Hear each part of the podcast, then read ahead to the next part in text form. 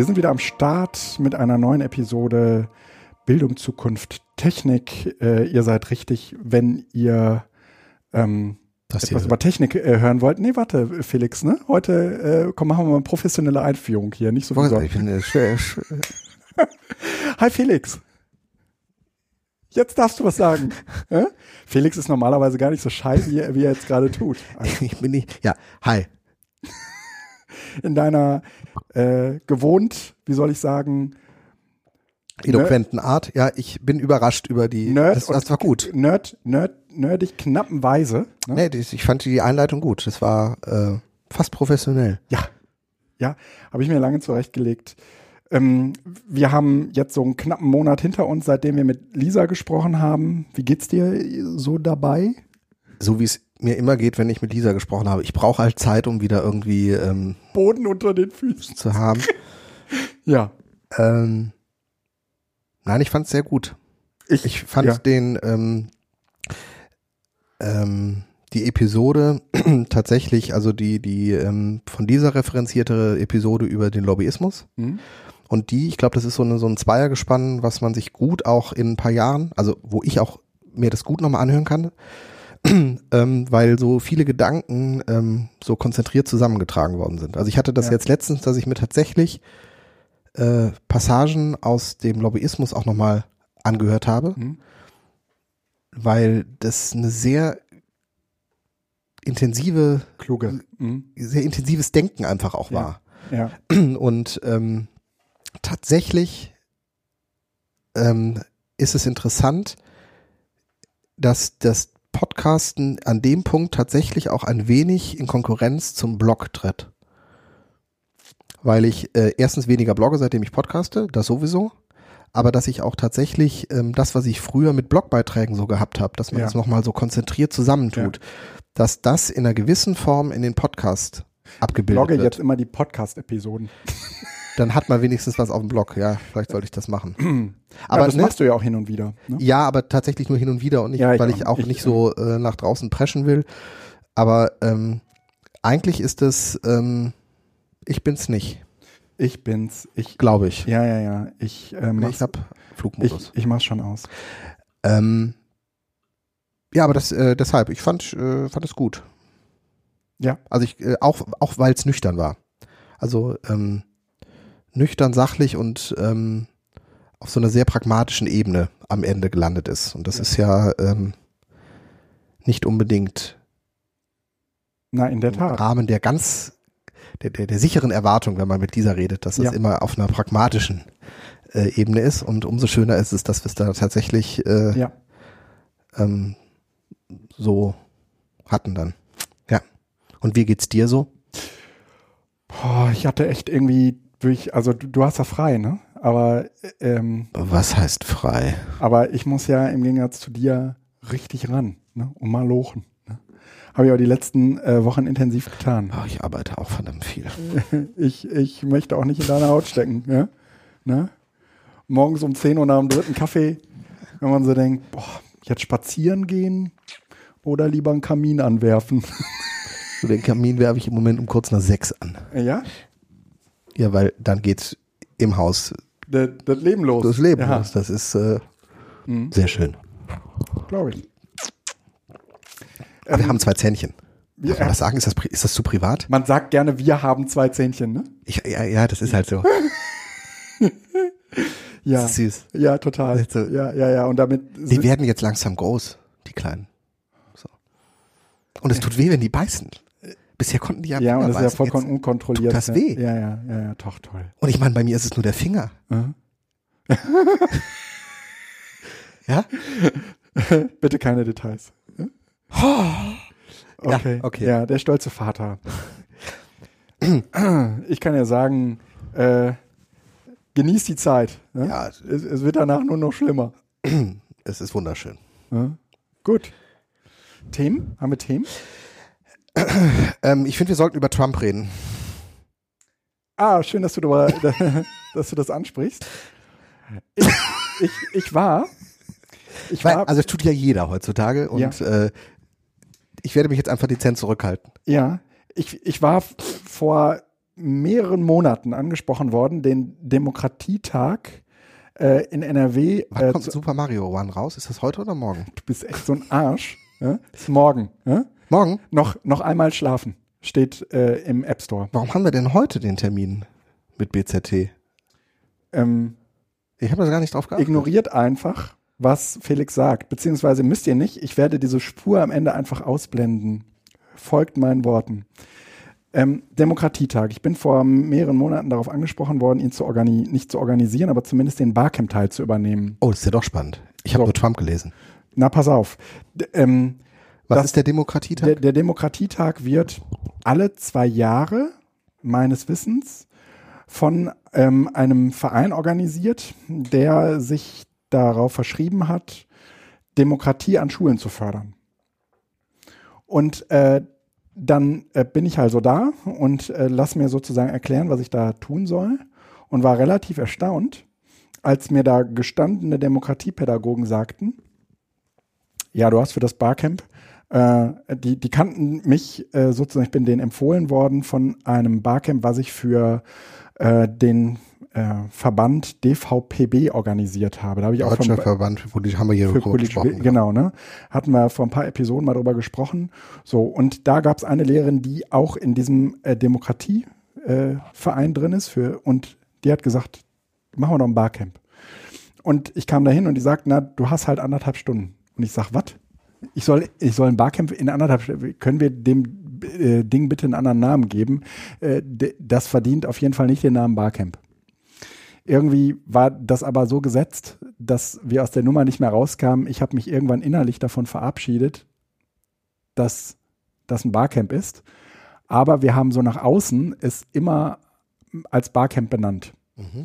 Äh, ist nicht ganz einfach. Ich bin im Nachhinein auch froh, dass Leute nie zu mir gekommen sind und gesagt haben, Guido, wir dachten schon, du seist der Barcamp, äh, der Barcamp-Papst, ja, und du hättest sozusagen, aber gut, dass du das auch anders siehst. Und ich würde nach wie vor sagen, ein Barcamp ist ein spezielles Format, das definitiv nicht in anderthalb Stunden Platz findet. Das kann man, und da kam auch ein Lehrer am Ende der Veranstaltung und sagte, Herr Brombach, sind wir mal ganz ehrlich, da hätte man auch Gruppenarbeit zu sagen können, oder? Und ich sag, Sie sprechen mir aus der Seele. Aber ich hatte nach, nur eine Doppelstunde. wenn es nach mir ging, ja, wäre das genauso gelaufen. Ne? Aber ich hatte sozusagen äh, jetzt einen anderen Anspruch.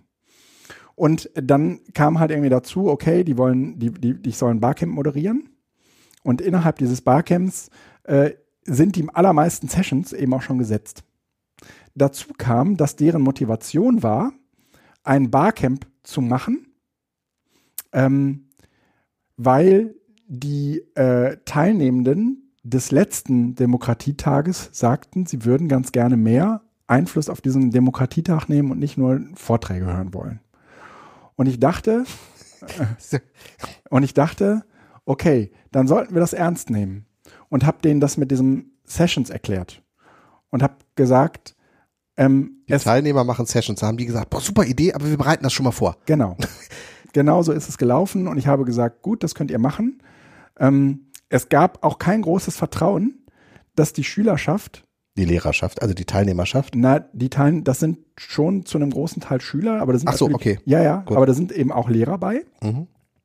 Also da sind irgendwie die ganzen Klassensprecher und die ganzen, ähm, die ganzen, ähm, wie heißen die, ähm, Schüler, Sch äh. Schülervertretungen sowas, und so, ja. ja. Sind da halt alle vor Ort mm, und setzen sich schon auch, würde ich sagen, mit ihren Vertrauenslehrenden in der Regel damit auseinander. Also überhaupt über ihre Möglichkeiten auf die Schicksale der Schule Einfluss zu nehmen oder das Gefüge Bildung Einfluss zu nehmen. Und insofern fand ich das auch ehrlich gesagt, mh, trotz aller Vorgaben, ein interessantes Unterfangen, äh, das, das unterstützenswert war. So, und dann ähm, lief es, wie es so läuft. Also äh, jeder, der dachte, da seine Session ist gesetzt, musste sich dort eben erklären. Und natürlich hatten sie auch Leute angesprochen, wie das dann so ist, wenn man äh, eigentlich ein Format verdrehen will. Und die Leute sind natürlich davon ausgegangen, dass sie zwei Sessions hintereinander das gleiche machen. Ne? Oder dass sie zwar zwei Sessions hätten, aber die auch zu einer machen könnten, wenn es nicht genug Vorschläge gab, wovon man ja erstmal ausging. So, und dann ähm, war es aber so, ich habe dann eine ganz normale Sessionplanung gemacht und ähm, dann kamen auch irgendwie Leute nach vorne, wie es sich gehört, die vorher schon ihre Sessions angekündigt hatten und ich fragte, und wen interessiert ist und es ging da immer so ein paar Hände hoch, wie man das so aus Freundlichkeit ähm, eben tut. So, und dann kommt ein Schüler, den hatte dann niemand auf dem Zettel. Der bis heute die nachhaltigste Nummer fuhr, äh, die Der hat, dieses, das, der hat dich am Wort, bei Wort genommen Der hat- hat echtes der- Barcamp gemacht. der hat mich beim Wort genommen. Es gab offensichtlich auch Ja. Leute, die ähm, Barcamps kannten. Mhm. Und ähm, so, erstmal komme ich jetzt zu dem Typen, der sagte, okay, ich, ich habe auch eine Session. Habe ich nicht groß vorbereitet. Und hat irgendwie kurz vorher war eben Trump gewählt worden und hat gesagt, war ein Schüler, ja. Mhm. Ich würde sagen schon Oberstufe, irgendwie 11., 12., kann ich nicht genau sagen. Ähm, und sagte, ich, ich würde ganz gerne eine, eine Session zu Trump machen. Hättet ihr den gewählt? Äh, Nimmt so, wirft so ein paar Fragen in den Raum, ja. Ähm, ich würde ganz gerne auch einfach über eure Befindlichkeit mit, mit, mit, ja, so. Wer hat Interesse daran? Wumm. Und der halbe Saal meldet sich. Also das heißt, alle Schüler und die Lehrer so, So. das Und muss man doch kontrollieren. Und in dem Augenblick passierte Folgendes. Du merktest, wie die Leute, die ihre Sessions geplant hatten und an diesem Sessionboard jetzt schon hingen, weil der kam ganz zum Schluss, an diesem Sessionboard hingen, irgendwie dachten, okay, wenn ich parallel zu dem Trump-Slot bin, werde ich hier meine Inhalte nicht los. Also, ähm, könnte man das noch umhängen, so, ja? Und äh, ich habe gesagt, na, das ist jetzt schon so gesetzt, wie es ist. Müssen wir jetzt halt irgendwie mit umgehen. Und der hat einfach mal die Veranstaltung gehackt. Und zwar auf eine Art und Weise, wie ich von vornherein dachte, es wird passieren. Es, und es ist egal, ob es einer tut oder 20. Aber es wird In passieren. dem Moment, wo du das Format öffnest und sozusagen Empowerment ermöglichst, gibt es irgendeinen Affen, der das nutzt und damit, Aber leider blieb es bei dem Affen. ja gut, aber immerhin. Und dieser Schüler, der, der hat Also sozusagen, Affen haben wir gerade in Anführungsstrichen hier mit Total. großem Respekt und sowas. Das ist wichtig. Total. Ja, ja. dieser Schüler hat für mich so nachhaltig gezeigt, ähm, erstens, ähm, wie sehr das, wie sehr das funktioniert mit einer Erwartungshaltung und wie gut das funktioniert mit einer Erwartungshaltung. Da kommen Leute hin, die kommen zu einem Demokratietag. Die waren vielleicht, manche Schüler sind ja dann noch irgendwann raus, der findet halt nur alle zwei, zwei Jahre statt. Das heißt, du hast gar nicht irgendwie so viele Leute, die den schon mal erlebt hätten, ja. Aber die kennen ja sozusagen aus Schülervertretungen die graue Realität, die graue Realität von ähm, Demokratie in Schulen und machten sich alle nicht viel vor. Ne? Und ähm, die kommen mit der Erwartungshaltung, äh, ich, ich erwarte nicht viel. Und dann kommt einer und hackt das. Und ich hätte angenommen, ich habe den dann auch irgendwie nochmal exponiert und gesagt, ähm, hier, ihr Leute, die jetzt alle da sitzt und vielleicht kurz davor seid aufzustehen, nehmt euch ein Beispiel an, und ich weiß nicht wie, wie der hieß, ja, an äh, Christian und geht jetzt los. Ich fülle ein bisschen die Zeit, sodass ihr die Möglichkeit habt, euch noch zu überwinden und erkläre nochmal eben, wie das jetzt weitergehen wird. Und füllte so ein wenig und erklärte auch nochmal, wie das jetzt mit dem Sessionboard lief und so weiter. Und ähm, dann äh, sagte jemand aus dem Publikum, wir sollten das Sessionboard nicht schließen. ähm, so, ist, so ist das doch bei, so, so könnte man das doch hier handhaben. Und ich sage, okay, ähm, können wir durchaus machen, das ist eine, eine sehr, sehr gute Idee. Und es hat tatsächlich, also wir hatten ja nur zwei Slots im Prinzip, es hat aber tatsächlich einen zweiten Slot dazu geführt. Also zweimal eine halbe Stunde habt ihr dann Nee, gemacht. zweimal eine Dreiviertelstunde. Also das heißt, ihr hattet mehr als eine Ja, wir hatten zwei Stunden. Ja, Ja, also eine halbe Stunde Vorlauf. So. Und dann, ähm, eigentlich hatten sie 40 Minuten, weil fünf Minuten braucht man dann immer, um zu laufen. Aber es war irgendwie diese, Ja, Äh, diese zwei Stunden. Ähm, und dann äh, sind tatsächlich im zweiten Slot, der relativ spärlich besetzt war, weil alle in den ersten Slot gingen, weil sie dachten, sie füllen den zweiten Slot automatisch mit. Sind aber tatsächlich eine, ganze Reihe an Sessions äh, entstanden, die sozusagen aus, der, aus dem ersten Slot hervorgingen, wo Leute sagten, entweder ich konnte ähm, nicht teilnehmen, können wir, die, können wir die Session nochmal machen und dann hat man das aber mit einem anderen Setting und so, in einem anderen Raum, auch völlig unan, unge, unangekündigt, sozusagen spontan auf dem Gang entschieden, komm, wir gehen jetzt und machen das.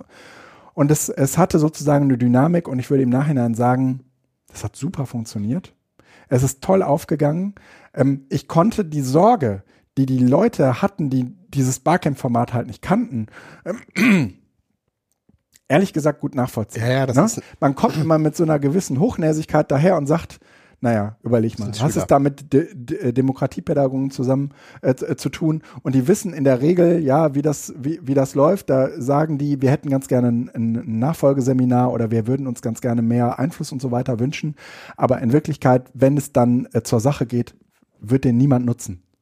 Und äh, in dem Augenblick, wo es diesen Freiraum gibt und wo es sozusagen eine Atmosphäre gibt, in der ich das einfach tun kann, passiert das. Passiert das. Und ähm, es geht gar nicht so sehr darum, dass man jetzt am Ende, also es ist eben nicht so passiert, wie ich dachte, dass es passiert. Ja, dass nämlich die Schüler aufstehen und jetzt Sessions an, an, die, an das Session Board pinnen. Das ist überhaupt nicht Nee, passiert. auch. Das hätte ich auch erwartet eigentlich. Und, das, ne? Aber sie sind während des, während des Camps äh, sozusagen Dann aktiv geworden. aktiv geworden und haben das gedreht. Und das war Ähm, geil. Spannender wäre ja eigentlich, also finde ich total super, weil das letzten Endes ein Hack ist. Von dem Typen, der das, der die Trump-Session gemacht hat. Nein, der hat, der hat den Hack ausgenutzt, aber ähm, letzten Endes haben sich die Veranstalter Ja. ähm, selbst gehackt. Sie wussten es nur nicht. ja, weil er hat's, er, er hat's ja nicht, er hat sozusagen genutzt, aber Ja. Die Werkzeuge lagen da. Er musste das Ja, jetzt sozusagen ja. nur den, auf den Knopf Er drücken. muss die Werkzeuge erstmal verstehen. Ja, ja, aber Und darf, damit auch instrumentalisieren. Gut, das ist jetzt klein, wer, wer da, aber äh, wie, haben die ähm, Veranstalter darauf reagiert? Weil das finde ich jetzt eigentlich spannender. Wir haben Demokratietag, es geht eigentlich um Mitwirkung, es geht um Beteiligung. Ähm, ähm, ähm, dieses das ganze Aula-Projekt äh, geht ja auch in diese Richtung, einfach äh, mit, mit, mit Werkzeugen, also in dem Sinne dann irgendeiner digitalen, eine Mitbestimmung zu ermöglichen. Das heißt also Partizipation, was auch immer, diese ganzen Buzzwords. Aber Gut genau, gemeint. Du, du hast, du hast, du hast ein cooles Werkzeug. Aber wie haben die das jetzt, wie haben die das Und nach der Veranstaltung interpretiert? Weil es ging ja nach der, nach diesem Barcamp ging es ja weiter mit Vortrag Lörmann, bla bla Genau, bla bla. genau, das genau. heißt also, man hatte Vortrag, Barcamp, Vortrag, Ja. wahrscheinlich Kaffee trinken, Schluss. Ja. Wie haben, hat man das bewertet? Hat man gesagt, Herr Brombach, wir Nicht Herr Brombach. Nein, nein. Es, es war eher so, ähm, das mit dem Barcamp war eine gute Idee. also es ist schon auch so festgehalten Sie, worden. sie haben, glaube ich, für sich selbst wahrgenommen, dass diese Phase nicht gescheitert ist, sondern dass die auf eine Art gelungen ist, die ihnen selbst im Vorhinein überhaupt nicht klar war. Zwei Wochen vor dem Ding, ja, waren da irgendwie 100 Schüler angemeldet und äh, es gab irgendwie sechs Sessions. Eine Woche vorher hatte man irgendwie so eine Deadline gesetzt, die, die wurden auch alle nervös, ich ehrlich gesagt auch, ja. Ähm, bis dato war Stand, ähm, wir haben jetzt wahrscheinlich äh, irgendwie 250 Schüler vor Ort. Ähm, und wir hatten irgendwie so zehn Sessions, waren es am Ende. Hab gesagt, reicht, ja. Ist aus, ne, wird, wird auf jeden Fall funktionieren. Wir hatten Sessionräume genug. Wir haben das am Ende ähm, eingedampft. Weil mir wichtig war, dass der zweite Slot sozusagen, also der, sagen wir mal so, ich hatte den Fehler gemacht, dass ich den zweiten Slot nicht bediente. Das heißt, ich habe sozusagen ganz, ganz viele Räume gehabt und habe von links nach rechts einfach durchgepinnt und stellte plötzlich fest, okay, wir haben im ersten Slot eine wahnsinnige Konkurrenz, da liegen irgendwie sieben Slots, äh, sie- sieben Sessions parallel und im zweiten Slot gab es irgendwie drei Sessions. Unter anderem die Trump-Session. Der Raum war natürlich ohne Ende ausgebucht. Ja? Da war eine Luft drin, das kannst du, das war unfassbar. Ja? Ähm, und gleichzeitig sind aber in diesem Freiraum ne, ganz, ganz, Ganz viele viele, neue werden. Sessions äh, entstanden. Die haben wir gar nicht ans Board gepinnt. Aber die sind sozusagen, das war ihnen auch wichtig, auch für die, für die Lehrmann-Session, dass das sozusagen dann alles irgendwie Dokumentiert dokumentiert, ist, auf Papier schön ist, stand, ja. ja. dass das äh, so, das sozusagen sichtbar war.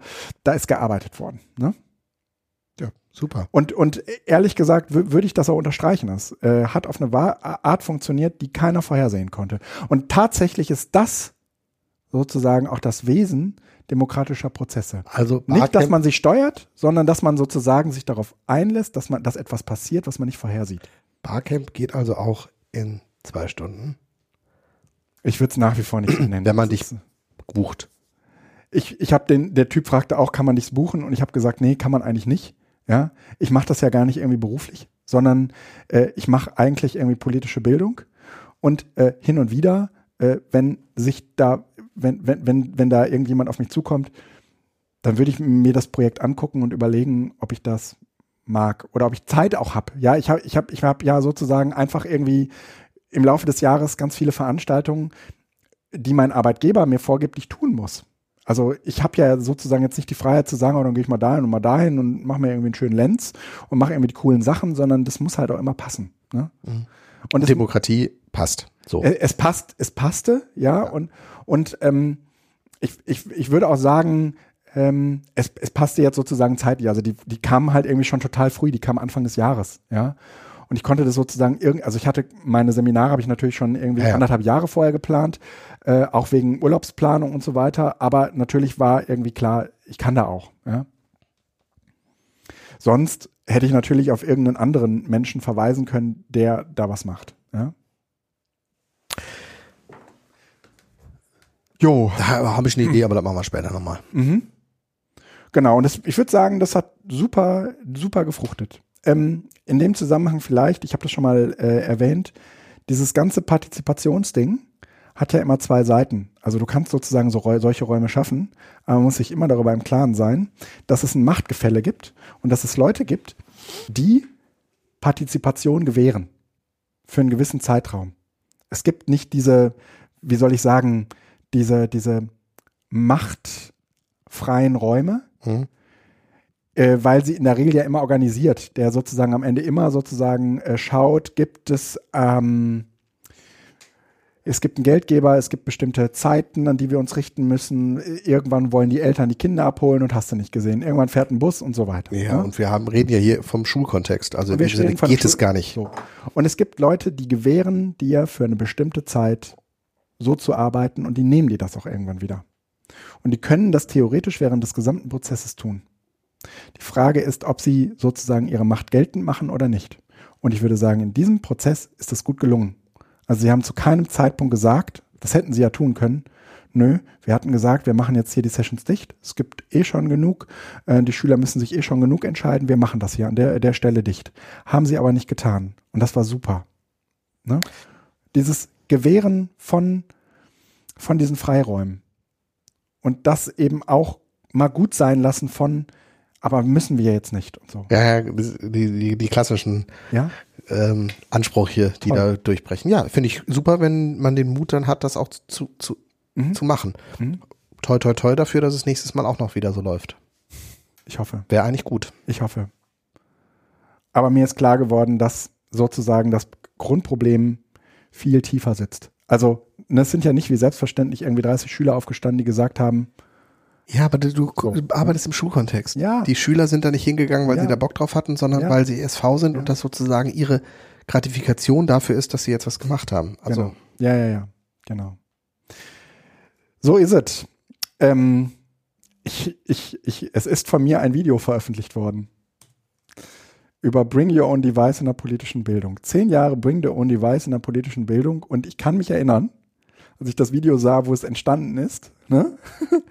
Nämlich, Ach, das wer, ist das Video, das ja, jetzt verstehe während das der Republika haben äh, Jöran und Blanche, also Jöran war glaube ich gar nicht beteiligt, sondern es waren Blanche und Melanie, mit mir ein Video in der äh, Republika WG aufgezeichnet ähm, zu meinen Erfahrungen mit Bring Your Own Device. Waren zehn Jahre und ich so, aber klar, ihr habt ja immer offenes WLAN gehabt und in dem Sinne könnt ihr das Label Bring Your Own Device draufpacken, ne? Naja, nicht nur das, sondern wir hatten äh, eigentlich auch immer den Anspruch, ähm, das erkläre ich ja auch nochmal in diesem Bring Your Own Device äh, Video, dass die Leute ihre eigenen Maschinen mitbringen. Und die haben halt früher ihre großen Tower hier angeschlossen. Ach, echt? Ja. Richtig so? Ja. Okay. Also die kamen im Auto und hatten, ne, großes Gepäck da drin, ne? Und den Röhren, und wir, irgendwann haben wir gesagt, den Röhrenmonitor, den brauchst du gar nicht aus dem Auto packen, wir haben alles hier, ne? Dann haben die halt ihre Maschine hier angeschlossen, dann musste man vielleicht nochmal die Grafikkarte ein bisschen nachkonfigurieren und dann lief das Ding. Und die äh, Idee war, wir machen hier ähm, politische Bildung am eigenen Gerät, aber du nimmst am Ende sozusagen deine eigene Welt wieder mit nach Hause und du zeigst uns auch mal kurz deine eigene Welt.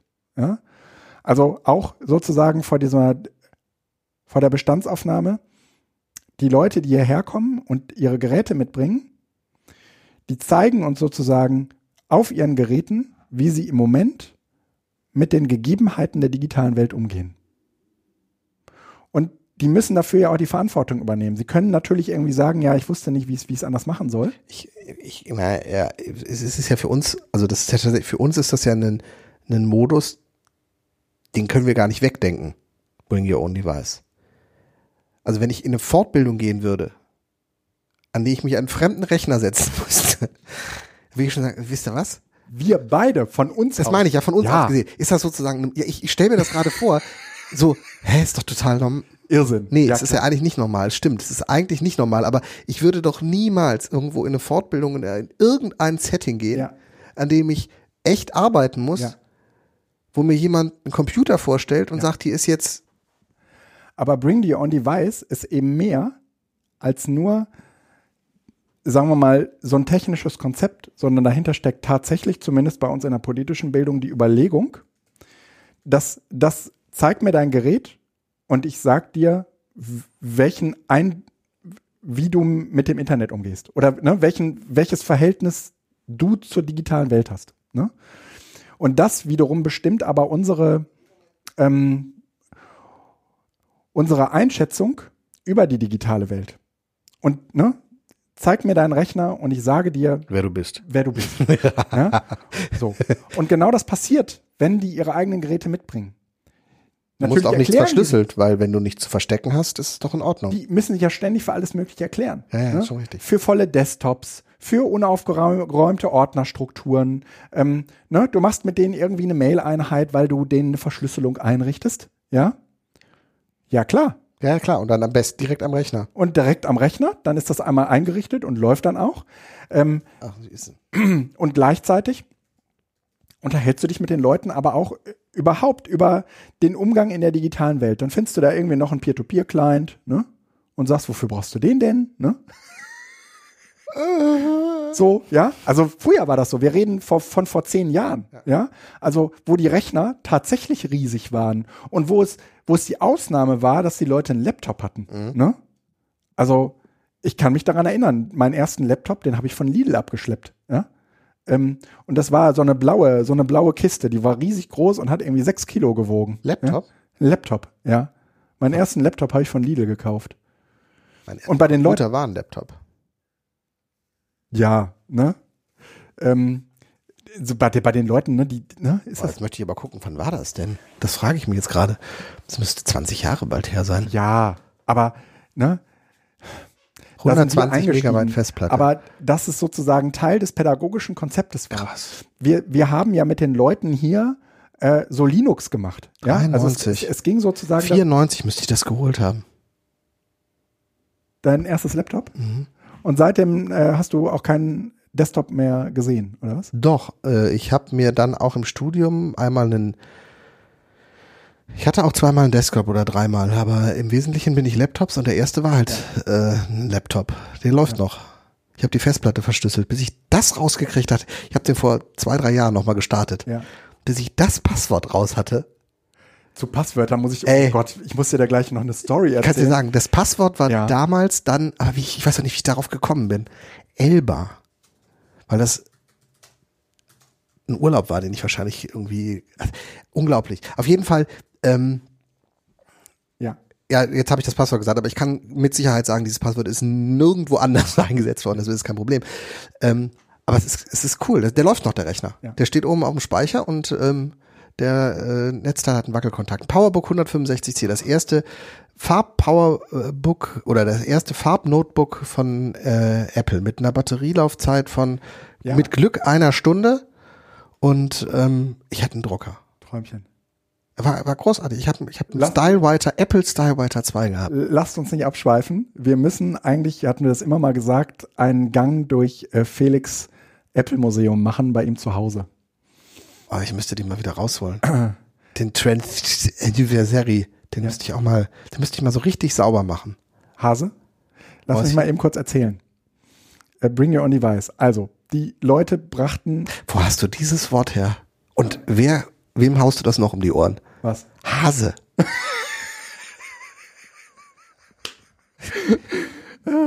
Weißt du, weißt du, ganz nee, tief rein und weißt du, wie ich kurz nein, erschrocken. weißt du, wie ich darauf komme? Jetzt müssen wir doch noch mal eben abschweifen. Ich habe auf der Hinfahrt hierher die Freakshow gehört und ganz, ganz am Anfang spricht Tim von den Vollchecker-Bunnies. Ähm, und ich weiß gar nicht, ich glaube, es ist die letzte Episode von äh, Freak Show. Und die, diese, diese Checker-Bunnies, ne? Die habe ich jetzt gerade. Du bist auch für mich so ein Checker-Bunny.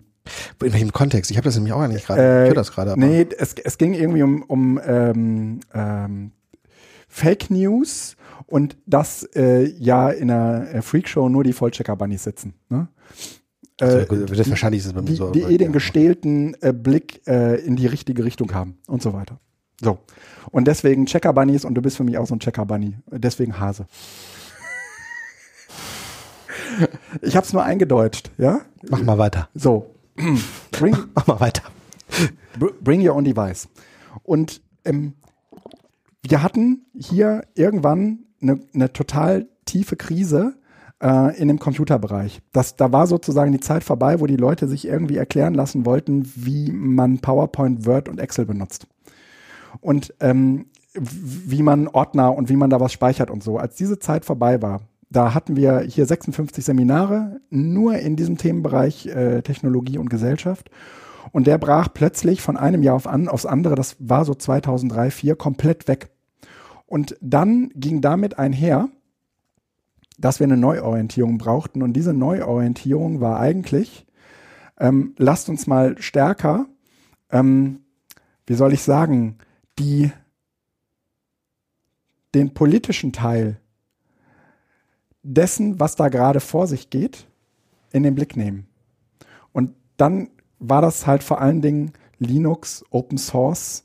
Ähm, da ging's, äh, äh, der, der Volker Grasmuck äh, hatte irgendwie ein Buch geschrieben, da ging's um die digitale Allmende, glaube ich, und, Mhm. und ums Urheberrecht. Und irgendwie wurde dieses riesige Fass aufgemacht und wir hatten sozusagen so, das Leitmedium war für uns Linux. Und wir hatten äh, hier komplett die Infrastruktur auf Linux umgestellt. Und es hat sozusagen dazu geführt, dass die Leute, die ihre Rechner mitbrachten, mit einem äh, Dual-Boot Linux-fähigen Rechner wieder nach Hause fuhren.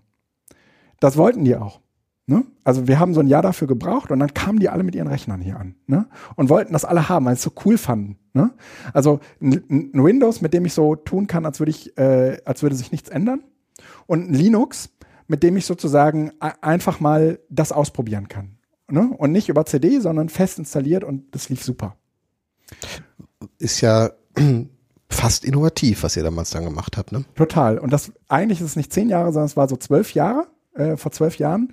Und ähm, dann ähm, nahm das sozusagen Fahrt auf. Irgendwann waren die Leute natürlich angenervt, weil es genügend Leute gab, die sagen, sorry, aber bei mir auf der Arbeit ist alles und die äh, das sozusagen immer auch in diesen stark verwertungsfähigen ähm, Kontext setzten Ja. von ähm, ich komme hierher, damit du mir beibringst, wie ich mir im Internet, wo ich, wie ich da was finde. Und ich habe im Moment überhaupt keinen Bock, mich mit Linux und Open Source auseinanderzusetzen. Und unsere, unserer Ansicht nach war das falsch, weil wir sagten, und, und das hat sich auch bewahrheitet, also die Leute, die heute hierher kommen, für die ist es selbstverständlich, dass man das sozusagen ähm, vor dieser, vor diesem naja, kritisch, medienkritischen Hintergrund sieht.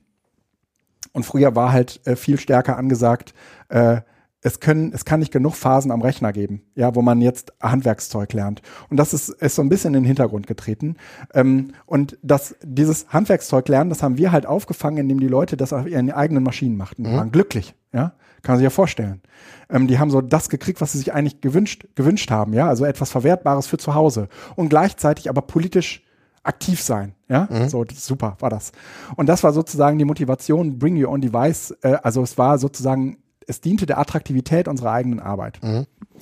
Und ähm, das mache ich sozusagen in diesem Pod, in diesem, in diesem ähm, Video auch nochmal stark, ähm, dass man sich eigentlich eher fragen muss, was hat, was nicht, was hat sozusagen die Organisation davon, wenn sie jetzt keine Geräte mehr anschaffen muss? Das mussten wir ja trotzdem, ja.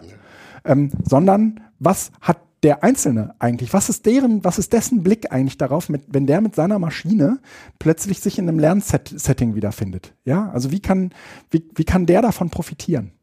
Und, ne, so.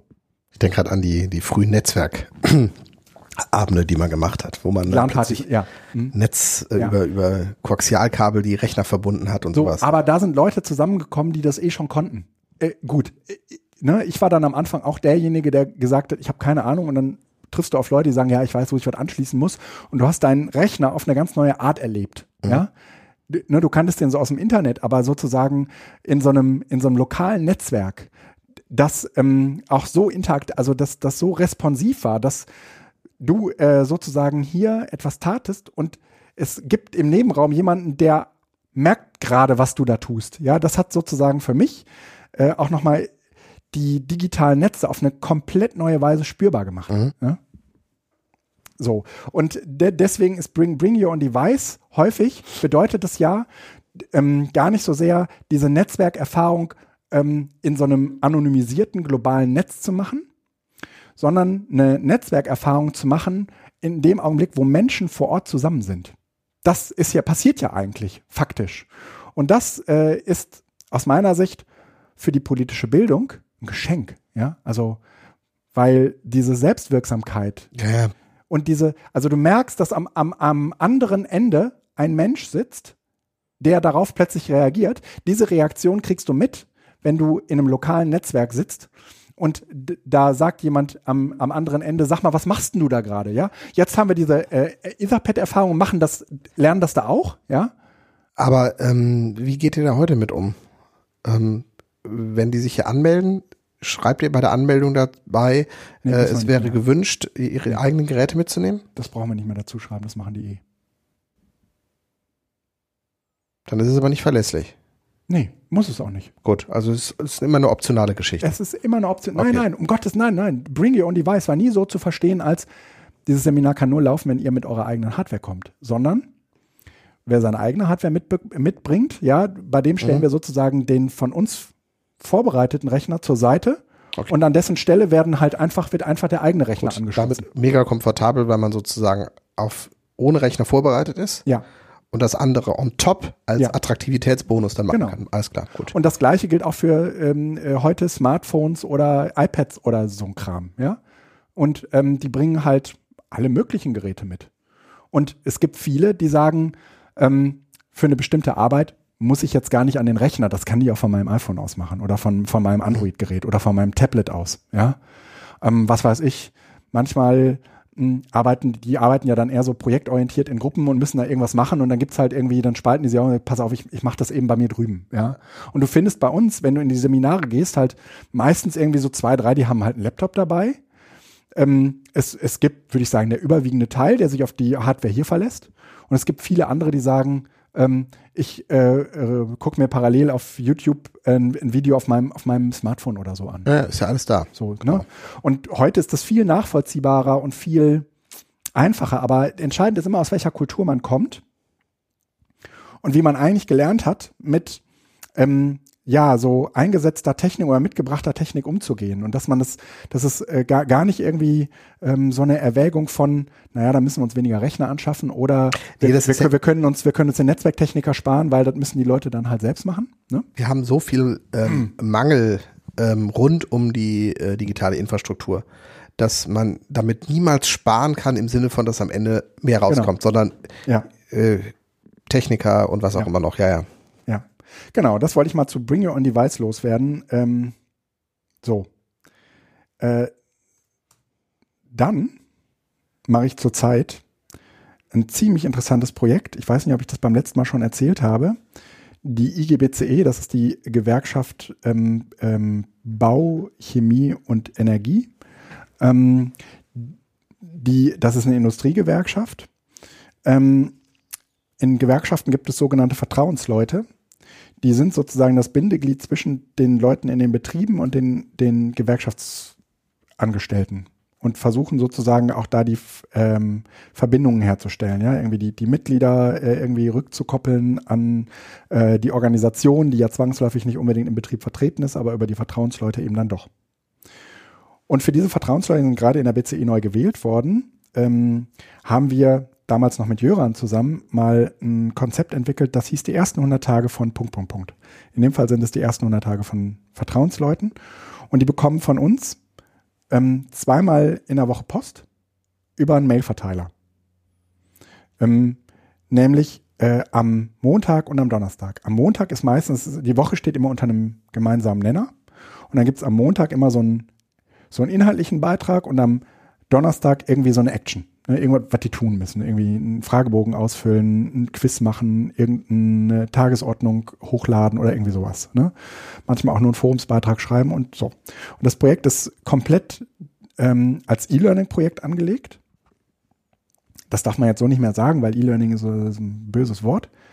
Ähm, aber ähm, in einer Äh, ein MOOC mit begrenzter Teilnehmerzahl. Würde ich es gar nicht sagen. Die, die Teilnehmerzahl ist gar nicht so begrenzt, sondern es sind insgesamt 700 Leute, die da. Ja, begrenzt im Sinne von ja. Zutrittsbeschränkt. Hm, Es ist zu, Zutritts, genau, da kann nicht jeder rein, dann brauchst du natürlich irgendwie den richtigen Ausweis und so weiter. Also MOOC. das ist ein Mock. Maß Online-Kurs. Nicht Open Online, Ja, sondern genau. MOOC. Ähm, so, und ich wollte halt einfach nochmal äh, sagen, äh, das ist gerade ein interessantes, tolles Projekt, äh, was, was da läuft. Ähm, wir haben das, mit Jöran zusammen hatte ich das damals noch äh, auf Blog, äh, auf WordPress-Basis entwickelt. Und dann haben sie uns irgendwann vor ein paar Jahren mal das WordPress, nicht vor ein paar Jahren, letztes Jahr haben sie uns das WordPress Ach, aufgemacht. das ist dieses Ne? Deine Hat- Erfahrung mit Genau, hatte ich davon erzählt. Und äh, jetzt ähm, haben wir das auf einer Moodle-Plattform, habe ich das äh, neu umgesetzt. Und ehrlich gesagt, ich bin ja so ein großer WordPress-Fan. Ne? Aber ähm, ich, ich habe jetzt ehrlich gesagt für dieses Projekt nochmal genau überlegt und dachte so, eigentlich ist Moodle das richtige Handwerkszeug, also bietet das richtige Handwerkszeug dafür. Zumindest ist es besser geeignet als WordPress für solches Kursmanagement einfach. Ja, ne? genau. Ja. Äh, Irgendwie was, ähm, auch was das Community Management angeht. Ja. ja ähm, ist das nochmal was anderes, ob du, sagen wir mal, im Core ein System vorfindest, was eigentlich als Block, Genau, und das gecodet merkt ist. man schon. das merkt man. Oder ob du es sozusagen dafür, ich will nicht sagen vergewaltigst, ja, aber sozusagen dafür pimpst, dass es als, als ähm, geschlossene Lernplattform funktioniert. Genau, und die Öffnung kann man aber auch machen, dezent oder mit Mahara, dass Mhm. man da so ein bisschen, aber ja, ja klar, da gibt's Tools inzwischen, ja. So, und jetzt habe ich mich natürlich mit diesen, in, in, im Laufe dieses Projekts, ne, 100 Tage, und das war eher so ein Learning by Doing Prozess. Es ist nicht so, dass ich von vornherein irgendwie ähm, mich drei Monate mit Moodle beschäftigt hätte und so, sondern so habe das dann währenddessen mir irgendwie beigebracht. Und man würde sagen, es ist so ein bisschen am offenen Herzen, weil 700 Leute, ne, und ähm, Das ist eine Menge. Mhm. äh, aber das hat total gut funktioniert. Und ich würde im Nachhinein auch sagen, es war die richtige Wahl, das in Zukunft auch genau damit äh, umzusetzen. Ähm, wollte nochmal sagen, Moodle ist nicht tot. Gerade Nee. so, gerade wenn man irgendwie gerade so hergeht und so, so aus dieser Web 2.0 Schwemme kommt, ne? Und alles ist irgendwie open und alles so. Und ich würde sagen, es äh, Moodle hat mal wieder ha- hat also dieses Projekt hat mir zumindest nochmal gezeigt, ähm, guck dir vorher genau an, was ist dein Bedarf. Und dann guck dir nicht an, was du mit einer Software machen kannst, wenn du sie dreimal verbogen hast, sondern guck dir an, wofür eine Software eigentlich geschrieben wurde. Und wenn man mal ganz ehrlich ist, ist ein WordPress erstmal eine Blog-Software. Ne? Du kannst damit coole Projekte machen, aber es bleibt dabei, es ist im Standardzustand eher etwas für öffentliche Zugänge. Ne? Also Benutzermanagement und so ist halt, geht alles, will ich überhaupt nicht. Ja, ja, aber, das ist halt nicht vergleichbar mit Moodle. Ähm, ich habe das ja, boah, ich weiß nicht, seit wann ich das, ich, ich betreibe ja ein Moodle. Ah, du auch. Seit Jahren für die Schule. Ich gehe da ja gerade rein. Das hat äh, So wie so ein Outing gerade. sieben, Ne? nee, sechs, 2006, 2007. Mhm. Also das heißt, vor genau zehn Jahren Mhm. habe ich da äh, die ersten Kurse. Ich habe die parallel dazu online gemacht und auch die ersten Abi-Kurse ähm, darauf vorbereitet. Mhm.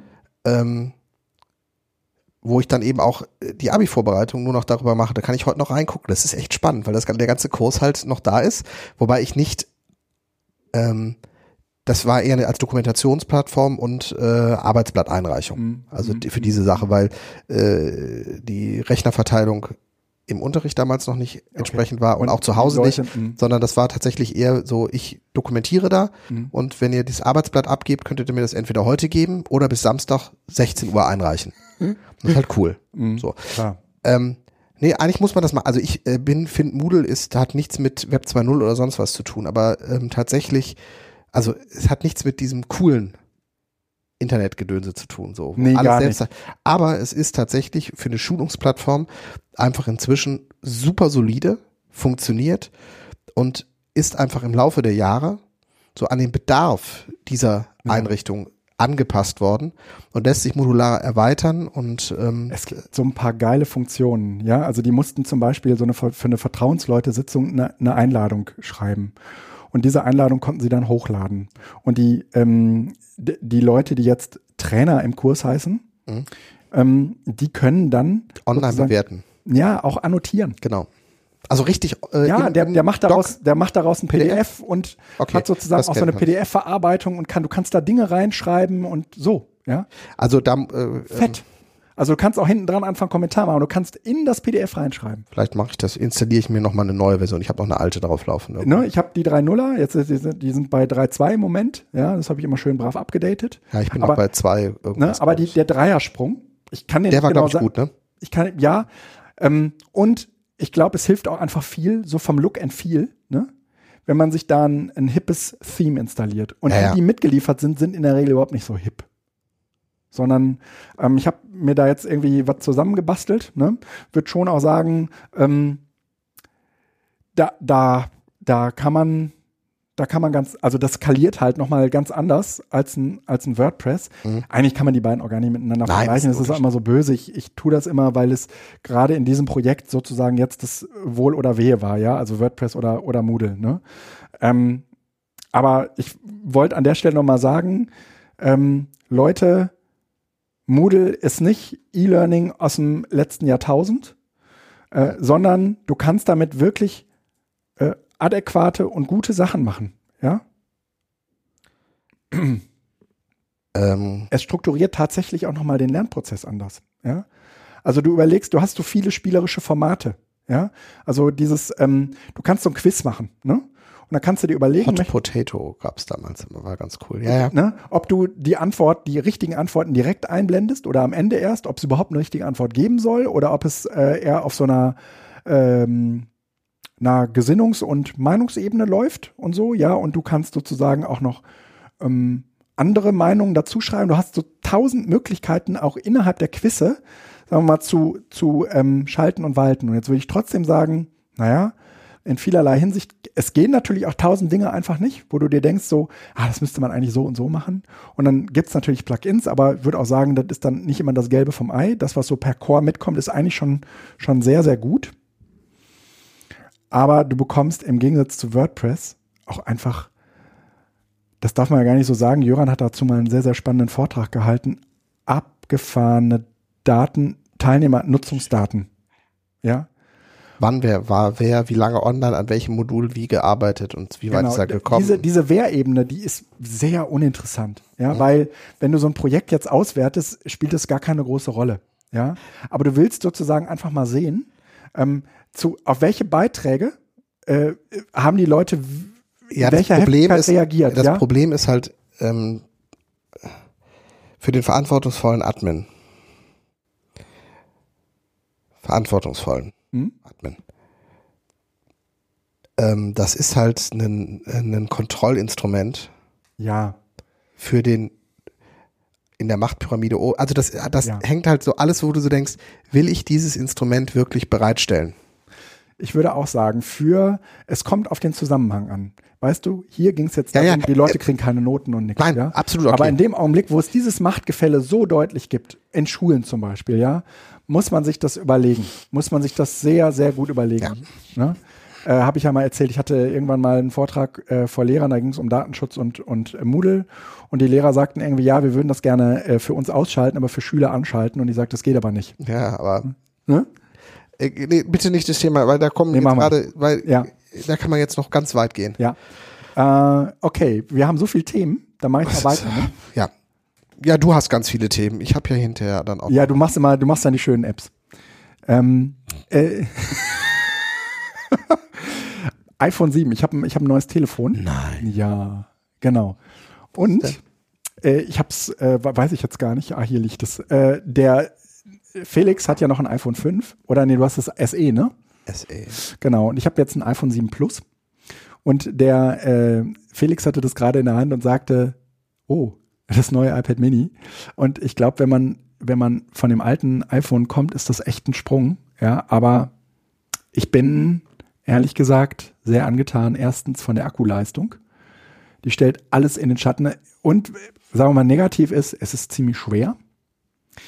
Positiv ist, ich, die Akkuleistung ist halt einfach geil. Ne? Also selbst für Heavy-User kommt ihr bis zum Nachmittag und müsst, äh, müsst, müsst nicht sozusagen am, am Vormittag ähm, wie so ein, wie so ein Suchti eine Steckdose suchen. Ja, aber das ist ja auch bei dem Fünfer. Aber das Fünfer ist da ja auch Ja. relativ gut gesegnet. Ja, gewesen. aber ja, ja. einfach, du hast halt einfach äh, unglaublich viel Platz für einen Akku. Ne? Mhm. Und das macht sich schon bemerkbar. Ich muss sagen, gerade weil der Akku jetzt so geil ist von dem 7 Plus, äh, lade ich über Nacht gar nicht mehr mein Gerät. Ich habe ja das Problem, dass ich nachts ganz gerne äh, was zum Einschlafen höre. Und weil meine Jetzt das Gerät nachts nee, nee, nee. Und weil, weil meine Frau aber nebenan im Bett, ohne ins Detail gehen zu wollen, auch nachts was hört und wir in der Regel unterschiedliche, wie soll ich, Hörgeschmäcker haben, Ja. ähm, müssen wir per ähm, Kopfhörer hören. Und das hat natürlich den Nachteil, Du kannst ja WLAN-Anrufe aktivieren. Warum hast du es noch nicht gemacht? mach mal. Aber äh, ich glaube, ja, geht das? Äh, egal, anderes Thema, du lenkst mich jetzt wieder ab. Äh, dass, wenn ich äh, jetzt, es gibt ja keine Kopfhörerbuchse mehr bei dem neuen iPhone. Ähm, und wenn ich also jetzt äh, ähm, was höre, dann kann ich nicht gleichzeitig laden. Ist aber überhaupt nicht tragisch. Weil wenn ich morgens aufstehe, ist das Ding irgendwie bei 30 Prozent. Ich fahre ganz normal zur Arbeit und irgendwann brauche ich halt mal eine Steckdose. Ne? Aber ich komme, ich kann mir sozusagen andere Zyklen erlauben. Ich muss sozusagen jetzt nicht abends, um ne, für morgens so ein Ja, aufgeladenes dann, wie Gerät lange haben. braucht das denn, bis es aufgeladen ist? Das hängt ehrlich gesagt davon ab, also äh, mit welchem mit welchem Gerät ich lade. Ne? Ähm, wenn ich wenn ich mit so einem 2 Ampere ähm, äh, mit so einer 2 Ampere Druckbefüllung dann an ist Gerät okay. rangehe, dann ist es okay. Ähm, wenn ich jetzt äh, hier, wenn das an so einem Stecker ist, der eben nur ein, ein Ampere durchlässt, dann ist es echt mager. Okay. Dann, also dann äh, hat man, wird man da nicht glücklich. Das ist klar. Ne? Ähm, so. Ja, Und dann ist so, ich musste jetzt mein altes iPhone, das musste ich zurücksetzen. Und dann hat meine IT gesagt, schick uns deine PIN. Und ich habe gesagt, sorry Leute, also hab, ich habe es nur gedacht, ne? Hm. Sorry Leute, aber ihr kriegt nicht meine PIN, ne? sondern ihr kriegt von mir ein zurückgesetztes Gerät, ja? und sonst nichts. Ja? Und ähm, weil du die PIN ja auch hier weiter benutzt, ne? Genau. Ja. Und äh, musste sozusagen mein altes iPhone zurücksetzen. Und irgendwie habe ich ähm, vor zwei Jahren, als ich das installierte, aus irgendeinem Grund, ich weiß gar nicht warum, eingestellt, dass äh, nicht nur der Code erforderlich ist, sondern es gibt auch noch irgendwie so eine zweite Einstellung, die dafür zuständig ist, ähm, irgendwie bei Sehbehinderung oder so. Also eigentlich geht es darum, dass niemand unbef... Nee, ich glaube, es hat damit gar nichts zu tun. Darf ich mal eben, ich muss das mal eben äh, äh, kurz gucken. Es steht nämlich unter, unter allgemein. Einschränkungen. Es, ähm, hier der Einschränkungscode. Du brauchst einen, Ein- ich hatte, ich habe irgendwann mal einen Einschränkungscode eingerichtet. Mhm. Und den wusstest du nicht mehr. Und den wusste ich nicht mehr. Und ich konnte dieses verdammte iPhone nicht zurücksetzen. Äh, ja? Und dann habe ich halt irgendwie angefangen zu recherchieren, wie man an diesen Einschränkungscode drankommt. und bin auf äh, so eine Anleitung gestoßen, äh, die reichte aber nur bis iPhone 5. Die irgendwie so funktioniert, du machst ein äh, Backup, ein unverschlüsseltes Backup, gehst äh, sozusagen, äh, lädst dir ein bestimmtes Programm runter, iBackup heißt das. In diesem Programm kannst du sozusagen die Ordner aus deinem Backup lesen und kannst sozusagen in eine bestimmte Unter, einen bestimmten Unterordner sehen, der dafür zuständig ist, diesen Einschränkungscode bereitzuhalten. Kann du ist gerade panisch. ja, das ist für mich so. Warte. Äh, Wa ja. Warte. Der liegt da unverschlüsselt drauf? Nein. Nee, der liegt da verschlüsselt drauf.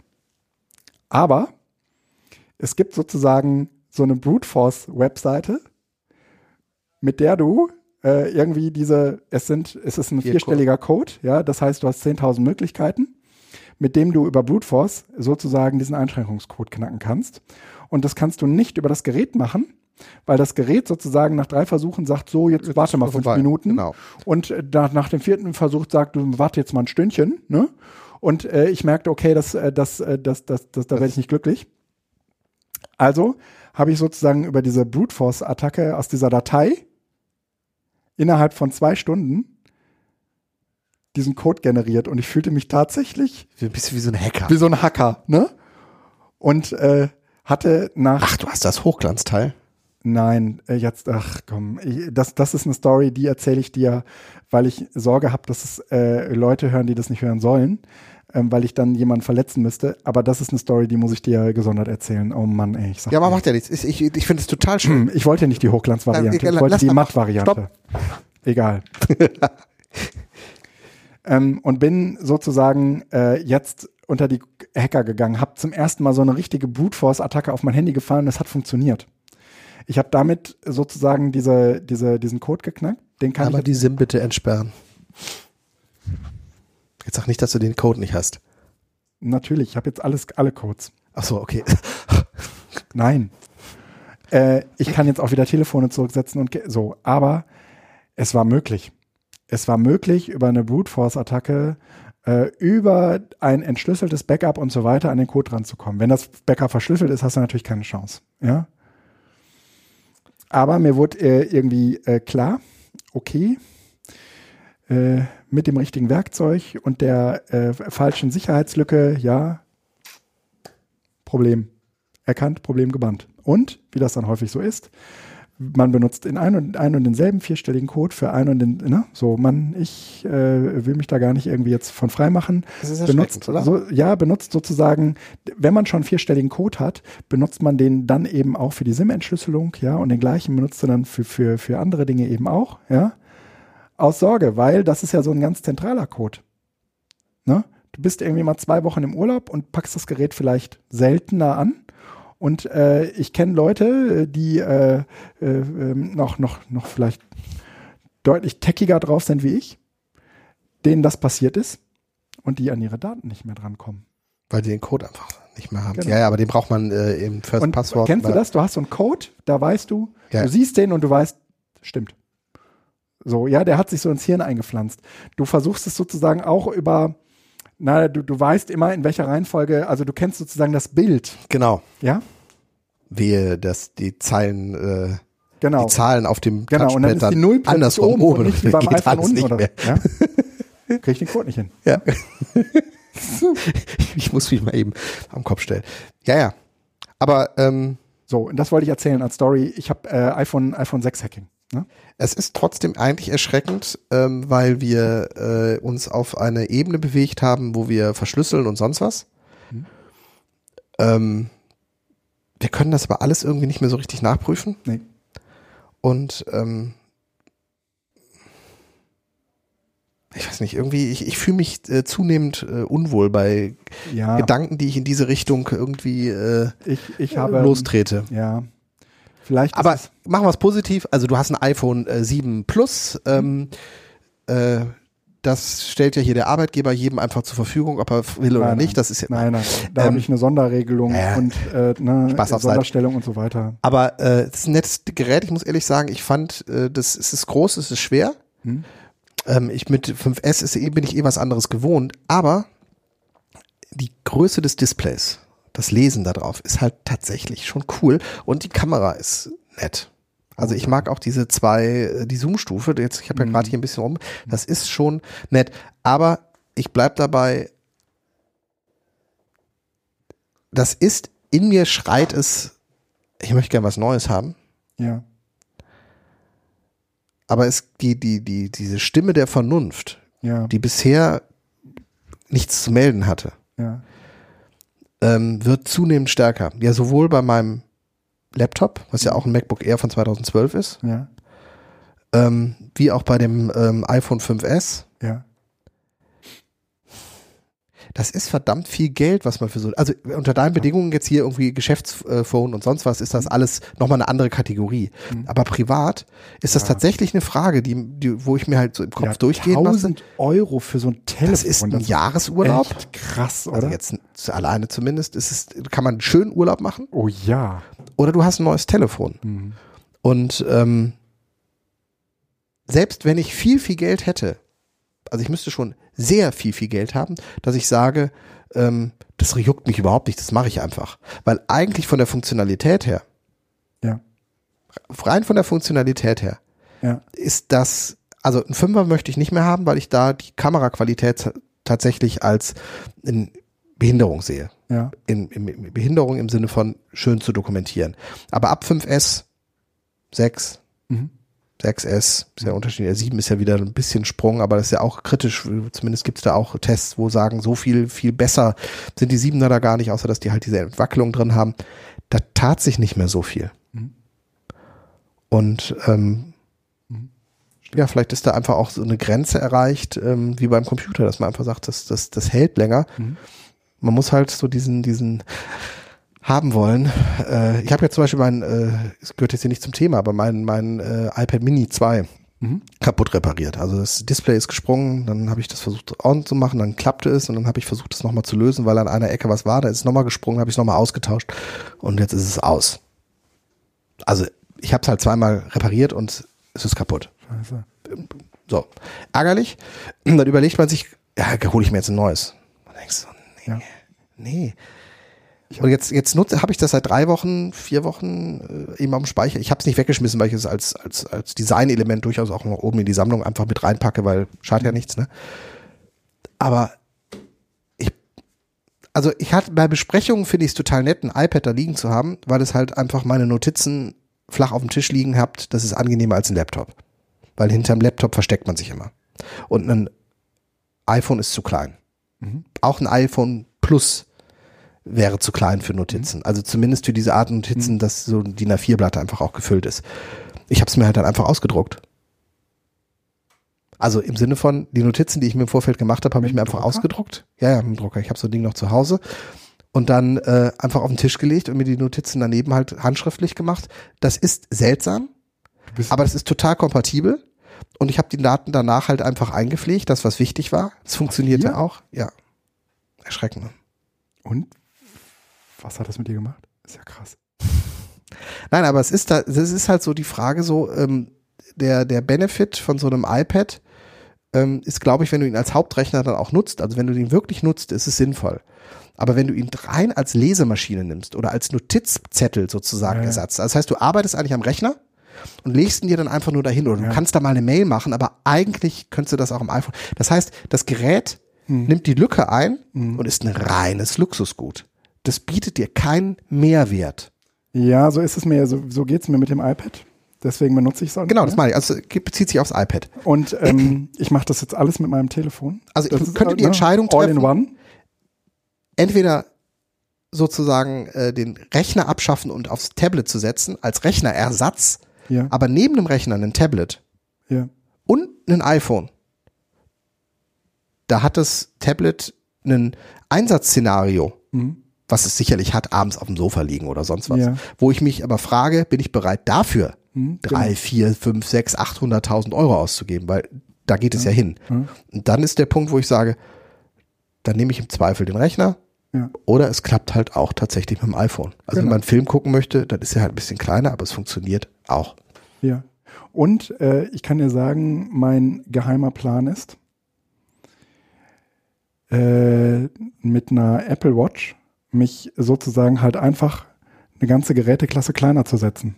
Also sozusagen statt Telefon und iPad lieber Apple Watch und Telefon.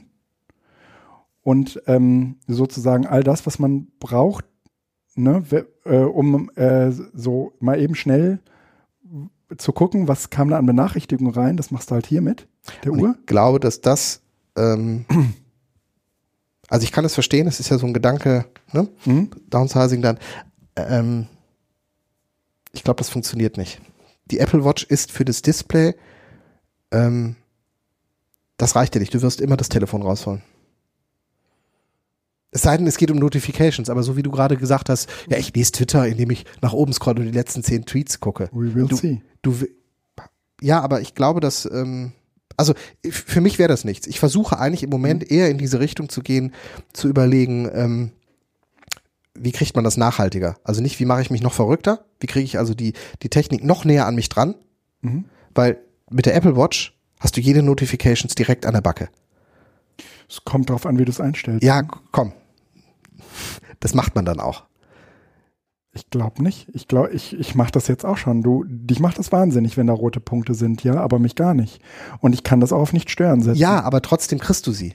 Das heißt, es, nimmt einen kurzen Moment der Aufmerksamkeit. Weil es könnte was Wichtiges dazwischen sein. Nee, ich, ja, okay, ja, okay. Hm. Also zumindest, äh, ich weiß nicht, wo es war, äh, berichtete jemand von seinen Erfahrungen mit der Apple Watch und sagte, am Ende benutze ich die für Timer und Uhrzeit. Und das sind zwei Einsatzgebiete, wo ich das verstehe. So, du stehst am Herd, so, äh, Eier in sieben Minuten. Punkt. Oder wie viel Uhr ist es? Aber eine Message, die ich dann mit dem Herzchen, mit dem Ausrufezeichen und mit dem Fragezeichen beantworten kann. Nee, das, nee, nee, nee. nee Und du nee. willst aber auch nicht diktieren. Dafür würde ich immer mein Telefon nehmen. Siehst du, und das ist im Grunde, also im Grunde genommen ist das nur ein, ähm, äh, ein Gerät, was dich aus einer Konzentrationsphase, wie auch immer die ist, rausreißt, zumindest temporär, wo du dann doch aber wieder zum Telefon greifst. Warten wir ab. Ich weiß gar nicht, ob ich eine kriege. Ich habe, ich habe nur. Äh, Nee, es geht ja auch gar nicht darum, ob du jetzt eine kriegst. Es geht grundsätzlich um diesen, Ja. diesen Modus dieses Ja. Gerätes. Das ist so, ähm, dass ich, dass ich nicht weiß, ob da wirklich, also das, das hat eine Berechtigung. Mhm. Es gibt auch ein Einsatzgebiet. Aber ich glaube, dass dieser Einsatzgebiet nicht da liegt, ähm, dass es ähm, sozusagen den Briefkasten oder die Inbox oder das, das, das Notification Center ist. Mhm. Weil ähm, das würde mich, glaube ich, mich mehr verrückt machen, als es mir Entlastung verspricht. Okay. Und für Telefon und äh, Stopp, also für, für Timer, Braucht man keine Uhr. nicht Telefon, ähm, für, für Uhr und Timer, Ja. da halte ich es für sinnvoll, weil es da am Handgelenk auch in Ordnung ist. Oder Musik lauter leiser bist, machen. bist du eine Uhr gewohnt? Du hast auch nie eine Uhr an, oder? Ich habe bis ähm, im Studium eine Uhr getragen und dann irgendwann nicht mehr, weil ich das Handy hatte. Genau. Und habe ja dann zwischendurch aufs Mi-Band gegangen. Da hatte ich dann Probleme mit. Also das ist dieses, dieses Plastikbändchen, was auf Schritte zählt. Ähm, habe ich dann aber auch erstmal wieder sein lassen, weil äh, eine Freundin das mal testen wollte und dann habe ich das weitergegeben und äh, ich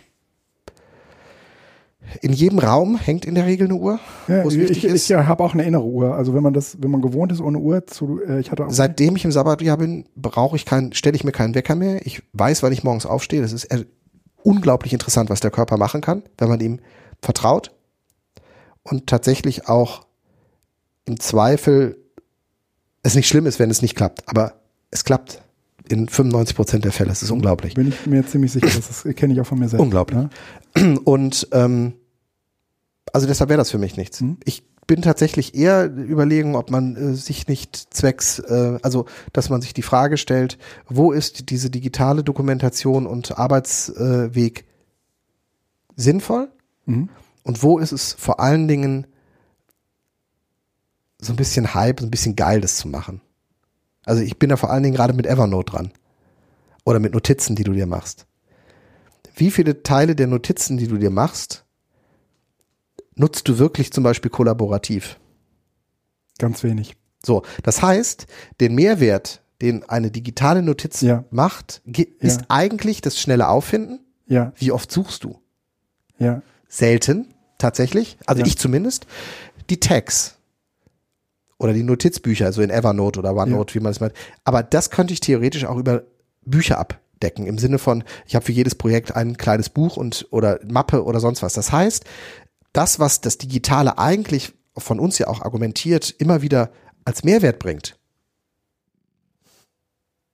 Synchronisation ist nett, super. Möchte ich auch nicht drauf hinter eigentlich zurück, weil ich einfach auf allen Geräten den Zugriff habe. Das ist super. Mhm. Aber die ganzen Daten liegen auf Servern in Staaten, in denen Menschen regieren, in Zukunft zumindest regieren, denen ich nicht traue. Also beispielsweise Trump. Evernote, Trump. Ich, ich, das ist für mich so ein Punkt, wo ich so denke, Und was machst du gerade? Ne, ich, ich, ich mache gerade nichts, aber ich denke nach. Das ist einfach für mich so eine Frage. Ist das der Modus, in dem ich in den nächsten Jahren arbeiten möchte? Ist das mein Trusted System, in dem ich meine Notizen mache? Und Notizen haben immer etwas Vertrauliches. Total. Ja, ich mache da jetzt ja nicht Also man hat doch nie die Schere im Kopf von, das kannst du jetzt nicht da reinschreiben. Nein, sondern das ist tatsächlich, das sind halt meine Notizen. Das sind Ja. Planungen drin, die ich, wo ich auch sage, die sind ähm, für eine begrenzte Zeit, haben die eine gewisse Brisanz. Ja. Jetzt nicht weltpolitische Brisanz. Ja. Aber ich mache mir einen Konzeptvorschlag, den ich nächste Woche mit jemand anders besprechen möchte und mir ist wichtig, dass auch der die nicht mitkriegt. Da mache ich mir keine Gedanken Ja. drüber. Der wird die auch nicht mitkriegen, weil der bei Evernote möglicherweise die Admins nicht kennt, die da reingucken können. Aber es geht ums Prinzip, dass wir uns mit unseren Daten in eine Abhängigkeit begeben für den Komfort der Synchronisation und damit aber eigentlich die Kontrolle komplett weg haben. Und das finde ich äh, gerade jetzt, ich meine, wir haben das mit NSA, wir haben die Snowden-Geschichte, alles gehabt. Jetzt kommt aber tatsächlich ein, ein Verrückter auch in Amerika in die Position, das ist ja das, wovon immer gewarnt worden ist. Wir müssen die Demokratie so bauen, dass auch Verrückte sie nicht missbrauchen können. Ja. Also gerade was so Überwachung oder sonst was angeht. Und unter diesen Aspekten finde ich das jetzt nicht, ich, ich, ich gerate nicht in Panik. Aber ich finde den Gedanken sehr, sehr wichtig, den man eigentlich jetzt nochmal haben muss. Wie bleibe ich Herr meiner eigenen Daten? Und es gibt ja die, so, so, so ähm, Hardcore, das sind nicht die Aluhüte unbedingt, aber so Hardcore-Vertreter, die wirklich gesagt haben, ich nutze Cloud gar nicht. Mhm. Ich habe das ja immer pragmatisch gesehen. Aber ich glaube, man muss sich diese Frage nochmal stellen, weil es eine Frage der Emanzipation ist und eine Frage auch der Abhängigkeit. Glaube, das ist die. Und äh, nochmal, ich will nicht zurück zum Papier, aber den Komfort, den Papier in dieser Hinsicht hatte, den würde ich gerne nicht verschenken. Und zwar nicht nur verschenken, sondern im Grunde genommen, äh, das Papier ist relativ vertraulich, das hat, ist räumlich begrenzt, das Ja. habe ich unter Kontrolle. Da kann auch jeder reingucken, aber es ist zumindest, Ich vertraue da auf die Gesetze, die aber die gibt es noch nicht. doch die Datenschutzgrundverordnung steht. Ja, aber nutzt Evernote. Sagt, ist doch egal, die Server stehen in den USA. Und wir nutzen das. OneNote. Microsoft, Microsoft sagt, ja, ja, wir sind datenschutzkonform, wir haben unsere Server in äh, Deutschland. Kannst du das nachprüfen? Ist, ist das die Basis von Vertrauen? Ich vertraue den politischen Das, Strukturen, das, ja. das ist ehrlich gesagt die Basis, auf die ich vertraue, ja. Ja, würde ich gerne. Ich sehe sie aber im Moment, im Moment nicht. Wir sind, aber das das ist ein schönes Thema, weil das gleich noch in eine andere Richtung dann auch geht. Wir sind im Moment in einer Situation, wo es ähm, passi also wo ich hoffe, dass die politischen Institutionen genau diese ähm, ähm, Gestaltungskompetenz Ja. die Hoheit auch über diese Gestaltung wieder übernehmen. Aber wir haben im Moment global agierende Unternehmen, die sich über die Gesetze und die Rechtsprechung der einzelnen Länder im Grunde genommen beliebig hinwegsetzen können. Das stimmt. Und überhaupt nicht auch zur Rechenschaft gezogen werden können. Natürlich immer in kleinen Sachen. Da gibt es mal irgendwo. Datenschutzverstoß, ja, aber das, das wird sozusagen gegengerechnet zu den ähm, Und dann kostet das 500 Millionen und dann sagen die, ja, okay, alles klar, komm, liebe EU-Kommission, dann Ja. äh, habt ihr das Geld und dann seid ruhig.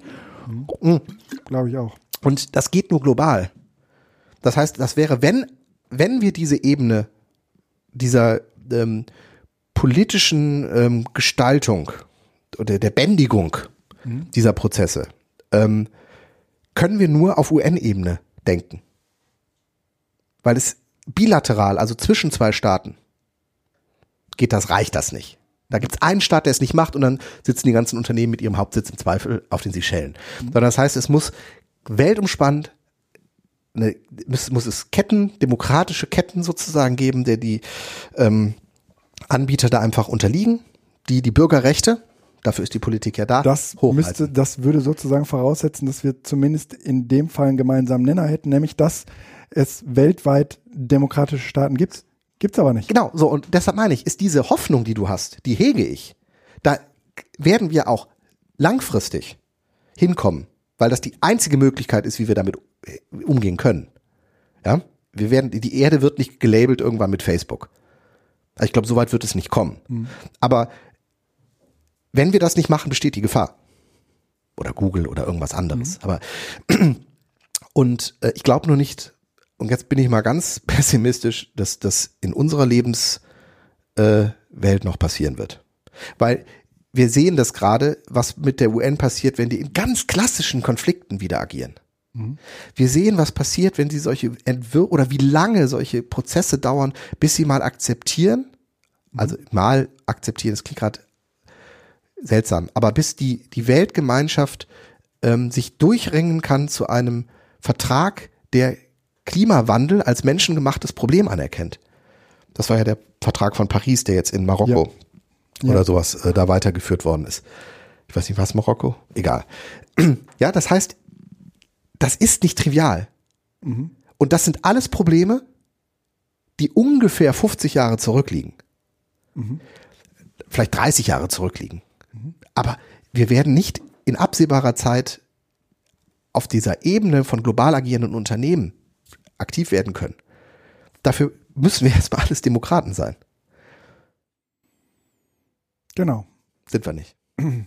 Und deshalb ist tatsächlich für mich jetzt im Moment so ein bisschen eine Frage, steht das hier eigentlich in der Liste drin? Sag. Nee. Ähm, wie gehen wir damit um?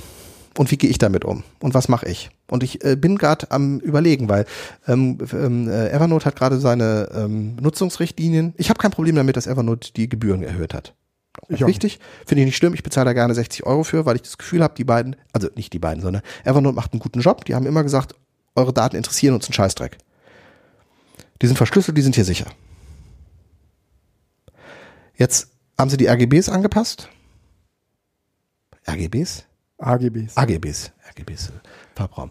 Ähm, AGBs angepasst und ähm, sie behalten den Admins vor, ähm, in meine Daten zu gucken. Zur Problemlösung und Optimierung. Ich denke, Leute, Entschuldigung. Es ist klar, dass irgendein Admin das Passwort hat, um das wahrscheinlich zu machen. Also dem, der Illusion gebe ich mich nicht hin, dass nicht irgendjemand auf meinen Account gucken könnte. So, unter der Hand. Aber in dem Moment, wo ich das in AGBs schreibe, wird das ein Modus operandi, der also jederzeit von jedem abgerufen werden kann. Und Entschuldigung, das will ich nicht. Das sind meine Notizen. Ich finde das in Ordnung, wenn man sagt, so, also jetzt nicht auf Evernote bezogen, sondern grundsätzlich, wenn ich als Admin sage, ich mache dir ein Angebot, das heißt aber, ich kann in deine Daten gucken. Da kann ich mich entscheiden, ja oder nein. Und im Zweifel würde ich sagen, ach, weißt du was, für die Daten, die ich da drauf tue, ist egal, mach. Naja, gut, Aber, aber, Evernote, ich sitze jetzt davor und denke mir, nee, Moment, ich habe Evernote bisher immer im anderen Modus benutzt. Evernote hat das Problem, wenn äh, ähm, es so einen so einen Aufschrei gibt, die es heu häufig bei Facebook gibt und die Leute sozusagen massenhaft sozusagen die Plattform verlassen. Was Facebook erstmal nicht weiter stört. Ja? Evernote aber sehr wohl stört, weil denen plötzlich 60 Euro pro äh, Mensch wegfallen, die die, die die gut gebrauchen können. Dann glaube ich, ist Evernote in seiner Struktur und seinem Finanzierungsmodell, also Geschäftsmodell, viel eher dazu motiviert zu sagen, ja gut, dann müssen wir es halt wieder ändern. Ja, aber das ändert nichts an dem Grundproblem, dass ich mich in eine Abhängigkeit begebe, die jederzeit, einse äh, jederzeit einseitig so umgestellt werden kann, dass es mich in ein Problem bringt. Ich möchte gerne meine Notizen bei mir haben. Ich möchte gerne die Hoheit über meine Notizen haben. Ich möchte gerne die Hoheit über meine Daten haben. Und zwar, weil ich nicht weiß, was passiert. Also Aber- ich aber- mal jetzt ein bisschen schwarz, ne? Aber äh, Hast du mal Folgendes probiert? Nach der Änderung der AGBs würde ich mal an Evernote schreiben. Opt-out gibt's nicht, steht extra drin. N- Naja, nee, nee, an Evernote schreiben, äh, was sie dir, sagen wir mal, über die Einsicht deines Accounts sagen können. Also sozusagen diese Auskunft, die Facebook dir auch geben muss. Ja, das Problem ist, das ist basiert immer auf einem Vertrauensverhältnis. Und du vertraust äh, Evernote nicht mehr, oder was? Oder hast du denen überhaupt jemals vertraut? Ja, aber vielleicht, weil ich mir auch nicht so richtig Gedanken darüber gemacht habe. Aber ich, so grundsätzlich ja. Das war für mich irgendwie so ein Dienst, ähm, für den ich auch bezahlt habe, im Sinne von, ähm, diese Daten interessieren uns auch nicht. Weißt du, das ist so, das sind so Bits und Bytes, die ihr hin und her schiebt. Äh, du bezahlst uns Geld dafür.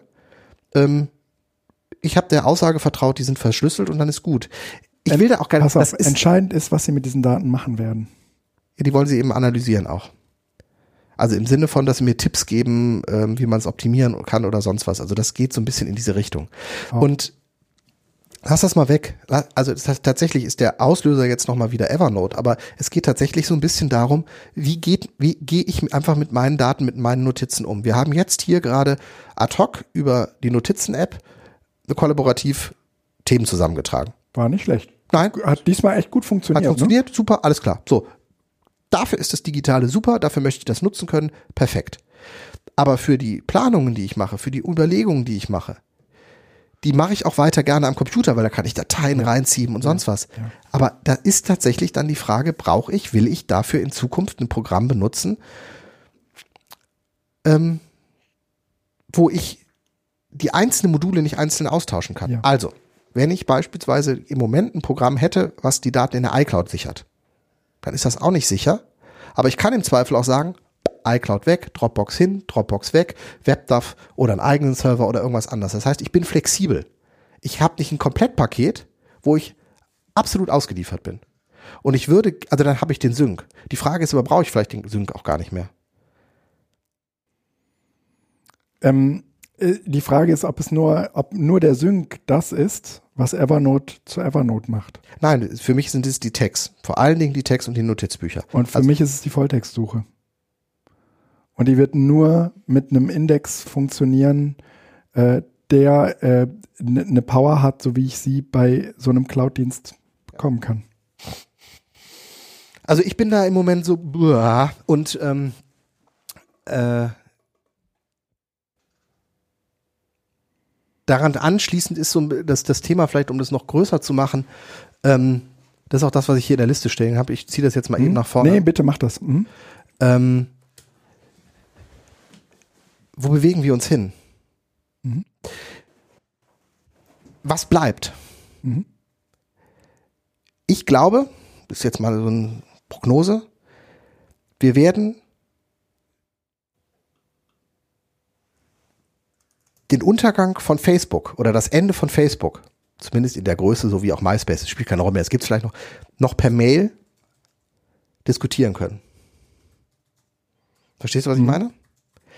Es gibt Standards, die haben sich etabliert und die funktionieren unabhängig von einer Plattform. Ja, Und Plattformen sind, glaube ich, immer zum Tode verurteilt. ja. Und im Moment leben wir in einer Zeit, in der es viele große, dominante Plattformen gibt. Und wenn wir das ähm, interpolieren und in die Zukunft rechnen, wird, also, verstehst du, wo ich darauf hinaus will? Nee. Entweder Facebook geht kaputt oder Facebook wird der dominante Kommunikationskanal. Ja. Ja. Und ähm, ich finde die Vorstellung, dass ein Unternehmen die komplette Kommunikation dominiert, weil das sind die beiden eins, also ans Ende gedacht geht entweder oder. Mhm. Ähm, finde ich erschreckend. Und deshalb ist sozusagen die Frage, wann treten wir auch wieder in einen Prozess ein, der ähm, darauf setzt, dass wir offene Standards nutzen. Wir hatten das, glaube ich, vor ein paar äh, äh, Ja. Sitzungen mal bezüglich auch der Messenger oder so Ja. Systeme. Ja, ja. Und ähm, ich weiß nicht, ob wir da wieder hinkommen, aber ich finde diese Entwicklung, die wir im Moment haben, schwierig. Und ich habe halt überlegt, welche, welche Plattformen gab es denn in der Geschichte, die sich heute noch halten? Mhm. Das Telefon ist auch keine Plattform. Telefon ist eine offene Struktur, an die ich mich anklinken kann, nach Standards definiert. Genau. Und welches Telefon ich da anschließe, ist kackegal. Papier, Stift sind offene Standards. Ich kann mit jedem Stift auf jedem Papier schreiben. Es muss eine raue Oberfläche sein auf der einen Seite und es muss in irgendeiner Art und Weise einen Tintenfluss auf der oder ein, ein, ein, Farbmittelfluss auf der anderen Seite geben. Das Ganze ist so standardisiert, dass es auf den Oberflächen heute funktioniert. Also, was Stift und Papier ist. Wo gibt es Plattformen, die überdauert haben? Da passt schön zu, ein anderer, äh, also es ist jetzt von der anderen Seite, ähm, vor ein paar äh, Tagen gab es einen Tweet bei äh, Twitter, ja, hahaha, ha, ha, ha, ähm, Tools zehn Jahre zurück, Dinge, die es vor zehn Jahren noch nicht gab, von äh, Wala Afshar. Ähm, was es vor zehn Jahren noch nicht gab. Ich lese mal einfach kurz vor, um das einfach nochmal klar zu haben. iPhone, iPad, Kindle, LTE, Uber, Airbnb, Android, Oculus, Spotify, Nest, Kickstarter, Stripe, Square, Square, gut, sagt mir jetzt was, Instagram, Snapchat, WhatsApp. Das ist erschreckend. Weil zum Beispiel, nehmen wir einfach mal nur äh, sowas wie, wie Instagram, WhatsApp, äh, das Kindle und iPhone, iPad. Die haben heute so eine Dominanz. Ja?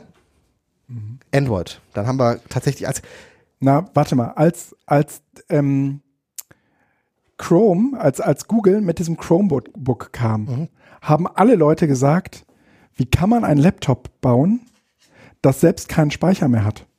weil das sozusagen alles in der Cloud läuft. Alles. Ja, auch sozusagen die Programme, die da drauf installierbar sind. Alles, alles Cloud, ja. Und plötzlich kommt, eine, kommt das iPad und das kommt ja auch nur mit 64 Gigabyte daher. Ist ja nicht so, dass man da einen Terabyte Platz hat. Ne?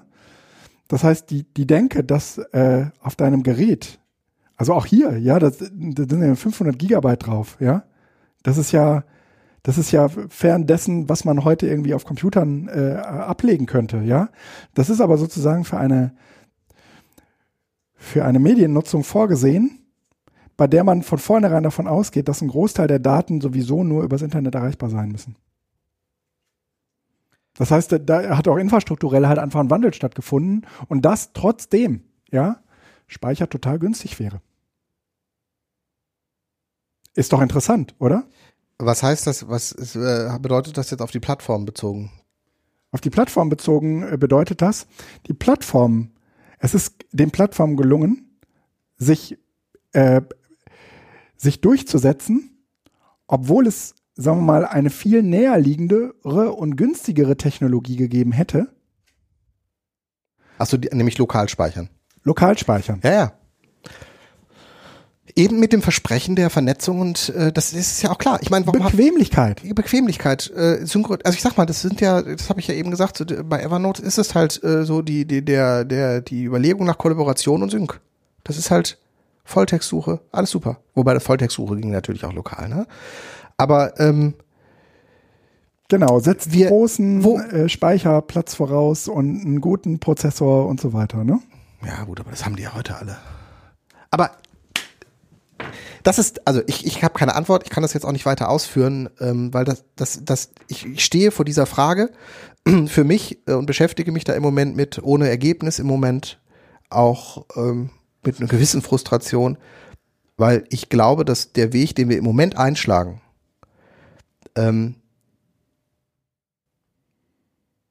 nicht erfolgsversprechend ist, mhm. vor allen Dingen ähm, nicht stark genug ist, um labile demokratische Strukturen zu überdauern. Mhm. Das ist so sozusagen das Problem, was ich dahinter sehe. Würde ich auch so sehen. Also, das ist jetzt schwarzmalerisch, könnte man mir da vorwerfen. Ja, und okay, damit geht es uns persönlich ans Leder. In dem Moment, mhm. wo ich äh, die äh, Algorithmen, die, äh, die News bei Facebook, also ich bin da ja nicht mehr, aber du kriegst ja bei Facebook in den Stream Nachrichten nach einem Logarithmus, Algorithmus, mhm. Logarithmus. Mhm. Und in dem Moment, wo der primäre News-Kanal deine Facebook-News-Stream ist mhm. und Facebook kontrolliert, welche Nachrichten dort reingespielt werden, genau. hat Facebook, wenn du dich nicht emanzipatorisch nochmal gezielt anders informiert, ne, und das machen die meisten nicht, Bequemlichkeit haben wir eben gesagt, ein Steuerungsinstrument in der Hand für deine politische Gesinnung. Oder ich will es nochmal andersrum ausdrücken. Und zwar in einer Art, die keine Zeitung, kein anderes Medium bisher so hatte. Die Tatsache, dass WhatsApp so erfolgreich ist, ist auch ein Hinweis darauf, dass wir uns in Wirklichkeit äh, auch häufig diese in sich geschlossenen Räume wünschen. Also WhatsApp funktioniert ja, sagen wir mal, per Default genau so. Ja. Ja. Also da, da ist es Und, und dann, das nutzen wir auch genau aus dem, aus dem Grund. Frag mal bitte die Zurück Leute. ins Private. Genau, zurück ins Ja. Private und äh, vor allen Dingen, ähm, sag mal, ich möchte nicht, dass das, dass das, äh, äh, dass meine Klogänge, wie ich das häufig in Seminaren höre, ja, ähm, oder dass andere über ihre Klogänge, ich will nichts über anderer Leute Klogänge äh, zu lesen bekommen, ja. Ähm, das wäre aber geradezu die Hinwendung jenseits der Filterbubble, weil das ja offensichtlich News sind, die ich gar nicht sehen will, aber trotzdem zu sehen bekomme. Das ist ja sozusagen Mhm. gerade, ne? Also äh, ziehe ich mich sozusagen auf äh, ein Medium zurück wie WhatsApp, ja, bei dem ich sicher sein kann, dass mir das da nicht passiert. Ich will gar nicht sagen, dass das da nicht passiert. Ja, ja. Ich will nur sagen, dass man da sozusagen viel toleranter damit umgeht. Genau, aber das, da sind wir sozusagen auf einer anderen Ebene. Ich war jetzt ja gerade in der Meinungsbildungsebene, die gesteuert werden kann. Das ist eher der, der Newsstream. Das, was bei WhatsApp funktioniert. Ist genau das Umgekehrte, nämlich ich selbst habe Ich baue mir einen, ein Netzwerk auf, sozusagen eine, eine, eine ähm, Echokammer, die funktioniert ja, und habe aber da auf der Ebene jetzt der ähm, des Unternehmens einen anderen Zugriffspunkt. Und der macht eben dann auch Angst, weil sollte es Repressionen einmal geben, staatlicherseits, also sollte eine Demokratie, in der WhatsApp etabliert ist, in ein auto autoritäres Regime überführt werden und die Daten von WhatsApp beispielsweise dem Regime zur Verfügung gestellt werden müssen, dann gibt es keine Subkulturen, Nischen mehr, in die man sich verstecken kann. ja, Und das ist für mich dann sozusagen auch wieder der Punkt, die, die Monokultur, die sich da bildet, bildet halt auch tatsächlich eine Gesellschaftsstruktur ab. Ja. Das heißt, ich weiß, wenn der Guido renitent gegen die Machthaber ist, Mhm. nicht nur durch den Podcast, sondern alleine durch die, mit denen Guido in Kontakt steht bei WhatsApp. Und dabei interessiert mich ein Scheißdreck, was ihr euch, über was ihr euch unterhaltet, sondern es geht darum, welche Netzwerke du da eingebunden bist. Die anderen sind auf jeden Fall auch verdächtig. Und wenn bei mir zwei, drei Sachen zusammentreffen über- an meiner Telefonnummer, dann bist du verdächtig. dann ist das so. Und das ist so alles so ein Punkt, wo ich mir denke, natürlich lässt sich das auch nicht ausschließen bei ähm, äh, vielen anderen Messengern. Ich meine, Telegram macht es nicht besser. Aber allein die, äh, die Diversifizierung ja, ja, klar. macht so ein Datenzusammenfügen schwieriger, macht Ja. den ganzen Zugriff komplizierter. Und ehrlich gesagt, es ist Nicht für uns besser. einfacher, sechs verschiedene Messenger zu benutzen, als für die Gegenseite die Daten aus sechs verschiedenen Messengern zu einem Profil zusammenzubacken. Vielleicht ist es dann nur auch irgendwie auch noch eine Datenverarbeitungsfrage und es ist eine Frage der dicken Systeme und dann funktioniert das. Aber ich habe zumindest ein Steuerungsinstrument, an dem ich mal arbeiten kann. Weil im Zweifel nutze ich Streamer ohne ID. Also im Sinne von ID, aber ohne Telefonnummer. Genau. Und in dem Sinne bin ich plötzlich auf einer Ebene unterwegs, wo dieses Mapping von Person, Telefonnummer und Handy oder sonst was schwieriger wird. Ja. Nochmal, es geht um Möglichkeiten, nicht, dass das jetzt gemacht wird. Aber Ja. wenn wir jetzt darüber nachdenken und ich überlege mir jetzt ja, ich bin jetzt Ja. äh, Mitte, Ende eine- 30, habe ich eine- ja. wo geht es hin und wie verorte ich mich? Ich habe keine Lust, alle zwei, drei Jahre meine Tools zu wechseln, weil irgendein Unternehmen entsteht oder geht. Ich bin gerne bereit, neue Dinge zu probieren, aber ich brauche ein Fundament, eine Konstanz, auf der ich Experimente machen kann. Ja. Und für mich, und das ist sozusagen zum Anfang zurückzukommen, ich stelle mir ins, zunehmend die Frage, ob Evernote, und da gehört dann OneNote genauso dazu, Ja, ähm, so ein Fundament sein kann, wo ich meine Notizen ja genau. mache. Die, die entscheidende Frage ist doch, ob in einem autoritären System es eine Infrastruktur vorstellbar ist, in der man Widerstand organisieren würde. Genau. Und äh, wer glaubt, dass das Facebook oder WhatsApp ist, der täuscht sich möglicherweise. Nein, das ist den Leuten ja allen klar. Die Frage ist, ob wir in der Lage wären, eine Infrastruktur hervorzubringen, die diesen Widerstand organisiert. Oder ob wir möglicherweise geschichtlich in eine Phase eintreten, wo es diesen Widerstand gar nicht mehr gibt, weil nämlich die Informationsquellen, die mich dazu führen könnten, überhaupt in Widerstand zu denken, gar nicht zur Verfügung stehen. Nein, nein, nein, nein. Die Widerständigen wird es immer geben. Und es waren nie viele. es waren immer weniger. Ja, aber- auch die Leute, Ich die will für Revolutionen Ich zuständig will waren. aber gar nicht Widerstand machen. Ich möchte einfach nur, Ich habe das doch jetzt Unabhängig. nur, ich Ja, hab ja. das doch jetzt nur sozusagen als einen Gedankenexperiment. aber es ist doch verrückt, dass man sofort in diesen, diesen, diesen, diesen Untergrund-Widerstandsmodus rutschen muss, um sich, um, um, um, um Freiheit zu erkämpfen. Also um, um, um ja. zu sagen, so geht es doch nicht. ja, ja, das stimmt. Das ist, das ist interessant, ja. Ich will das ja gar nicht. Ich möchte ja eigentlich nur in Ruhe gelassen werden Ja. und äh, souverän und äh, frei meine Daten entscheiden. Ja, Also-. Evernote, Ja. wenn du mir zuhörst, gib mir einen scheiß Open Source Skript, was einen Lizenzkey braucht. Ihr kriegt von mir 60 Euro im Jahr, weil ich eure Software geil finde. Und lasst mich meine Daten auf dem eigenen Server schreiben. Mhm.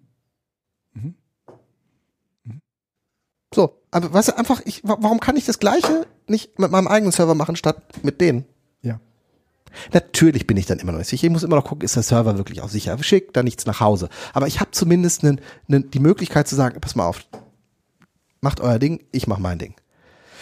Ich weiß, was du meinst. ähm,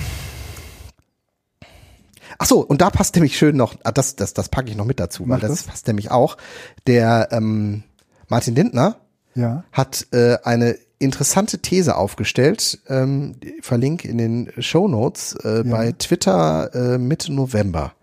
Und ich habe das Gefühl, das ist jetzt nicht weiter groß gegangen, aber für mich war das so ein Punkt, wo ich gedacht habe, das ist auch interessant. Ich zitiere. War, glaube ich, von der äh, Stimmung her so ein bisschen diese ganze, dieser Trump-Schock, beziehungsweise dieser in, im Rahmen so dieser Populismus-Geschichte. Was ist eigentlich mit unserem Netz, also es waren ja so viele, die sich gestellt was ist eigentlich mit unserem Netz passiert? Wir sind doch angetreten, um Freiheit und Emanzipation und äh, Ja. politische Bildung zu fordern und plötzlich kommen die Populisten daher und nutzen unsere Werkzeuge. Ne? Kann es sein, Zitat jetzt, dass das Netz genau ab dem Punkt den Bach runterging, als die Smartphones kamen, eine völlig andere Subjektposition. Lustigerweise haben wir damals im Microlearning Research Studio schon ab 2005 mit Smartphones, Nokia ohne Touch experimentiert. Es ist eigentlich ziemlich offensichtlich. Seltsamerweise habe ich als Laptop-Mensch, allenfalls Tablet-Nutzer, die Umpolung unterschätzt. Und dann habe ich davor gesehen habe gedacht, krass, was hat das Smartphone denn gemacht? Es hat letzten Endes, hat das das Internet popularisiert und das Volk gebracht.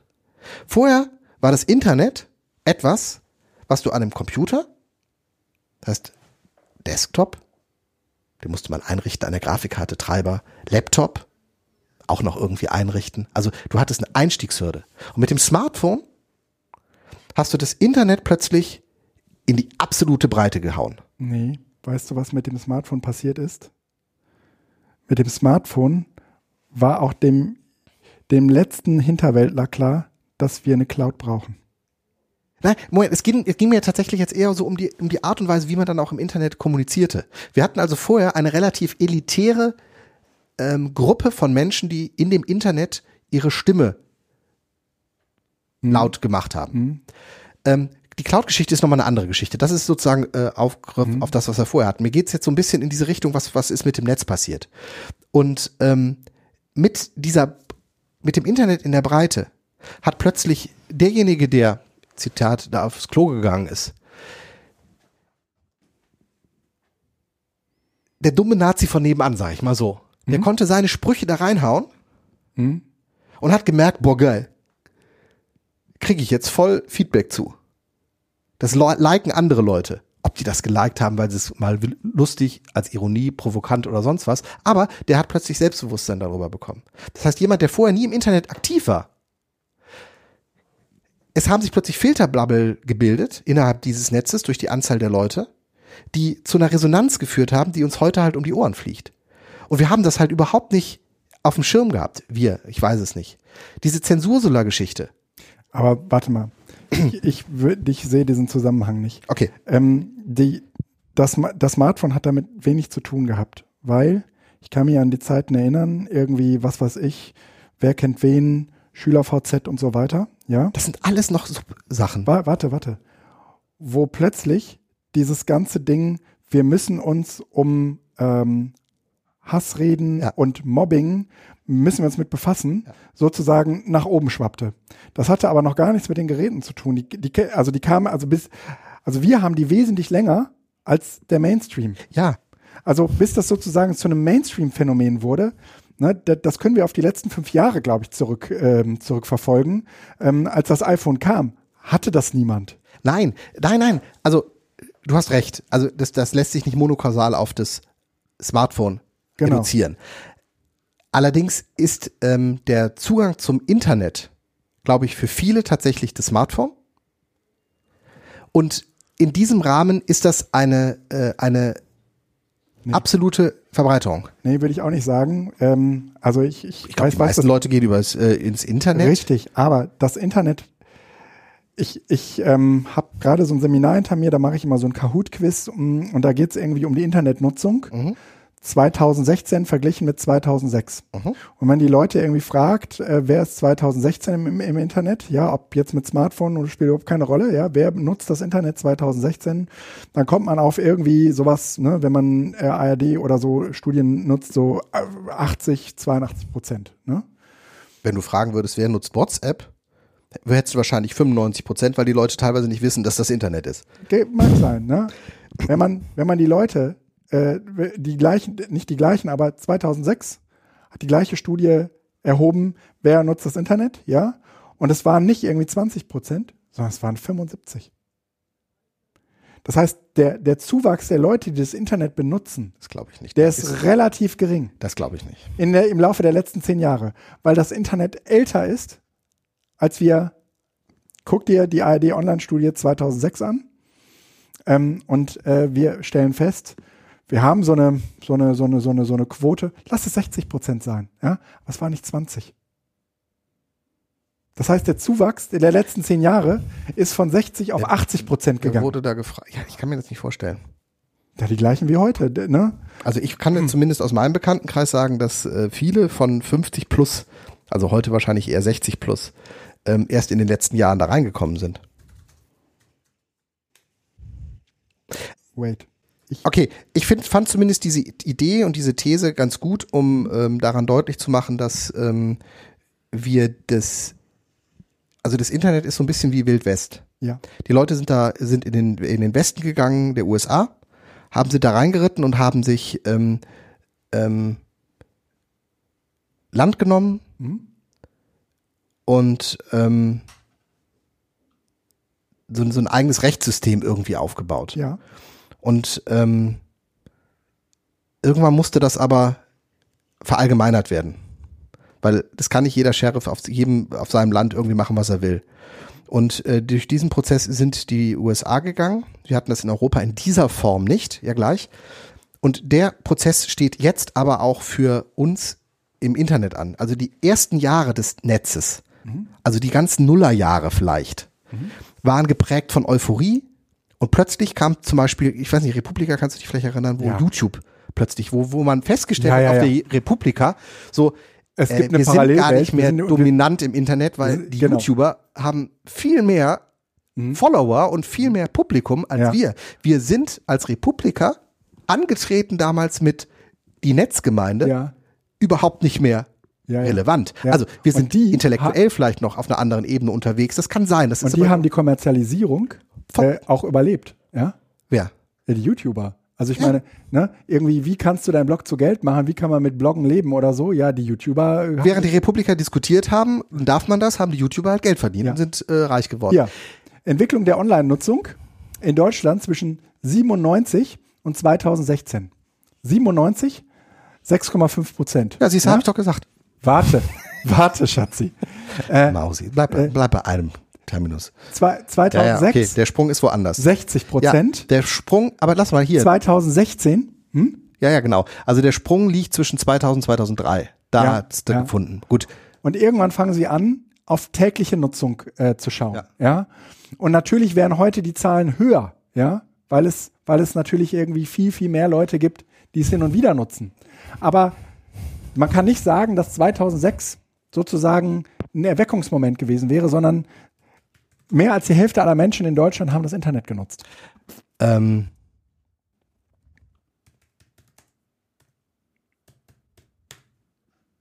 Genau. Und ich, ich finde, ähm, ich, ich finde es selbst auch immer äh, ganz heilsam, sich das klar zu machen, dass wir es nicht, sagen wir mal, mit so einem Technologiesprung zu tun.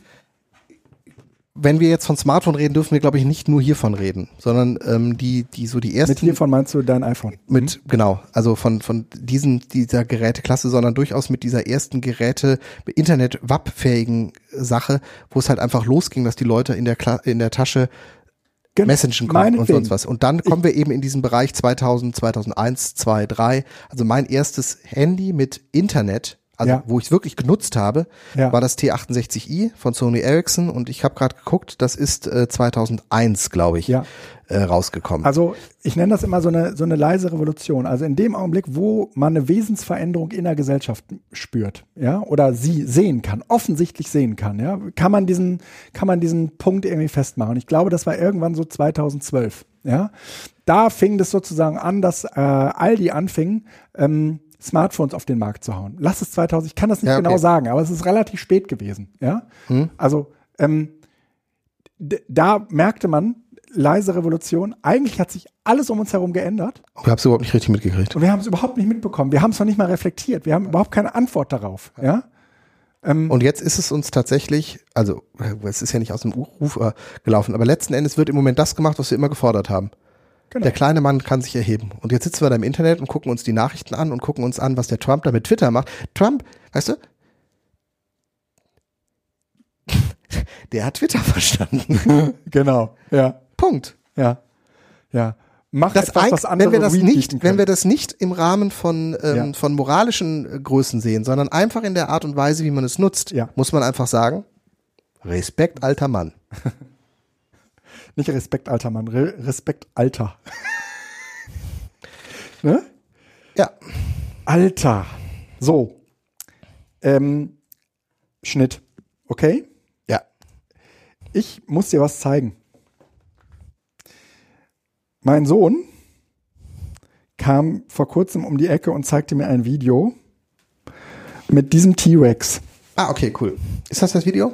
Nee, ist kein Video, ist nur, ist nur, nur ein Bild. Qualität der Kamera. Und dann sagte, sagte Mit Paul welchem zu mir, Foto ist das gemacht?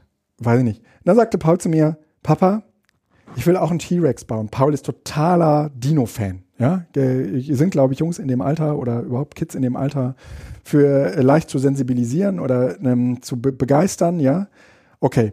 Dann haben wir angefangen, einen T-Rex zu bauen ähm, mit diesem Mindstorm Lego-Zeugs. Und zwar kannst du jede Menge Bücher kaufen, wo du, ähm, also, ne, wo, wo Leute Anleitungen schreiben, wie man Dinge mit diesem Bausatz bauen kann, die Lego sozusagen jetzt nicht veröffentlicht hat. Das ist auch gar keine Lego-Erfindung. Ja, also das ist Mindstorms Lego-Zeugs, wo die diese Bausteine aus dem Mindstorms-Kasten nehmen und irgendwas anderes damit bauen. Und da kannst du unter anderem diesen T-Rex mitbauen. Und das blieb dabei nicht stehen. Das ist jetzt aber eher so ähm, Papa-Job. Dieser T-Rex, also diesen, diesem Video ist das halt auch so geil, ähm, weil du siehst halt in diesem T-Rex Lego-Video so ein T-Rex ähm, durchs Wohnzimmer marodieren auf der Suche nach Futter. Und ähm, natürlich wird in diesem Buch auch genau erklärt, wie man das alles coden muss. Jetzt hast du ja bei Mindstorms so diese grafischen Oberflächen, um es zu machen. Da ist Paul relativ schnell ausgestiegen. Ich würde auch sagen, das ist jetzt nichts für Anfänger. Aber mh, wenn man das einmal macht, und das ist in dem Buch auch ziemlich gut erklärt, wie, ähm, das sind so immer die Programmschritte, du musst das und das tun, dann hast du halt ein Programm und dann musst du das halt nachbauen. Genau, das ist der. Ne? Genau, ne? Er macht auch diese Geräusche, ist großartig. Ja? Und jetzt äh, baust du mit dieser Software unterschiedliche Programmbausteine und kannst sie dann für unterschiedliche, wie soll ich sagen, Abläufe zusammenbauen. Du hast, baust halt irgendwie so einen Baustein für ähm, äh, die, die, die Augen, die äh, sozusagen dafür zuständig sind, dass der sich im Raum bewegen kann, ohne dass man, also autark auch bewegen kann. Ähm, du baust äh, ne, einen Ablauf, damit er die Beine bewegt, damit er sich ähm, auf Reset, also auf Null zurücksetzt, also in die, in die, in die Ausgangsposition zurückfährt und baust halt irgendwie tausend Programme zusammen. Und dann gibt es sozusagen jetzt so Metaprogramme, mit die, die du jetzt einfach nur noch zusammensteckst, zusammenstecken kannst, um zum Beispiel ähm, so ein T-Rex mit so einem Beutesuchverhalten. Achso, da wo bauen. Licht ist oder sowas läuft. Nee, nee, nee, nee, nee, nee. Der sucht, also im Prinzip macht er nichts anderes, als die Gegend äh, abzuscannen. Also der läuft im Prinzip durch ein Wohnzimmer, durch welchen Raum auch immer. Und die, die Augen, dieses, das sind, das sind halt, ähm, ach, wie heißt das? Äh, Infrarot. Rot.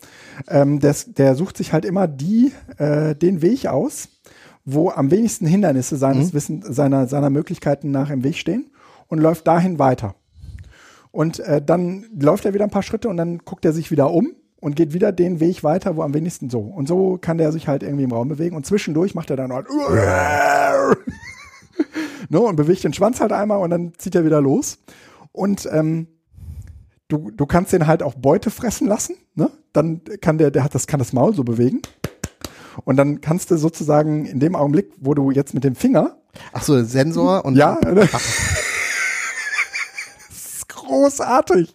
ist doch eigentlich was für die Weihnachtstage, oder? Ah, ja, ich habe jetzt alle Programmteile fertig gecodet. Achso, Ähm, Kommt jetzt, okay. So, und jetzt habe ich gesagt, Paul, ähm, unser Job ist jetzt aber wenigstens, dass ich dir erkläre, was diese einzelnen Programmteile tun und du die großen Programmteile jetzt so zusammenfügst, dass der diese verschiedenen Abläufe dann halt irgendwie vornimmt. Ja, das äh, kriegen wir, glaube ich, jetzt auch hin.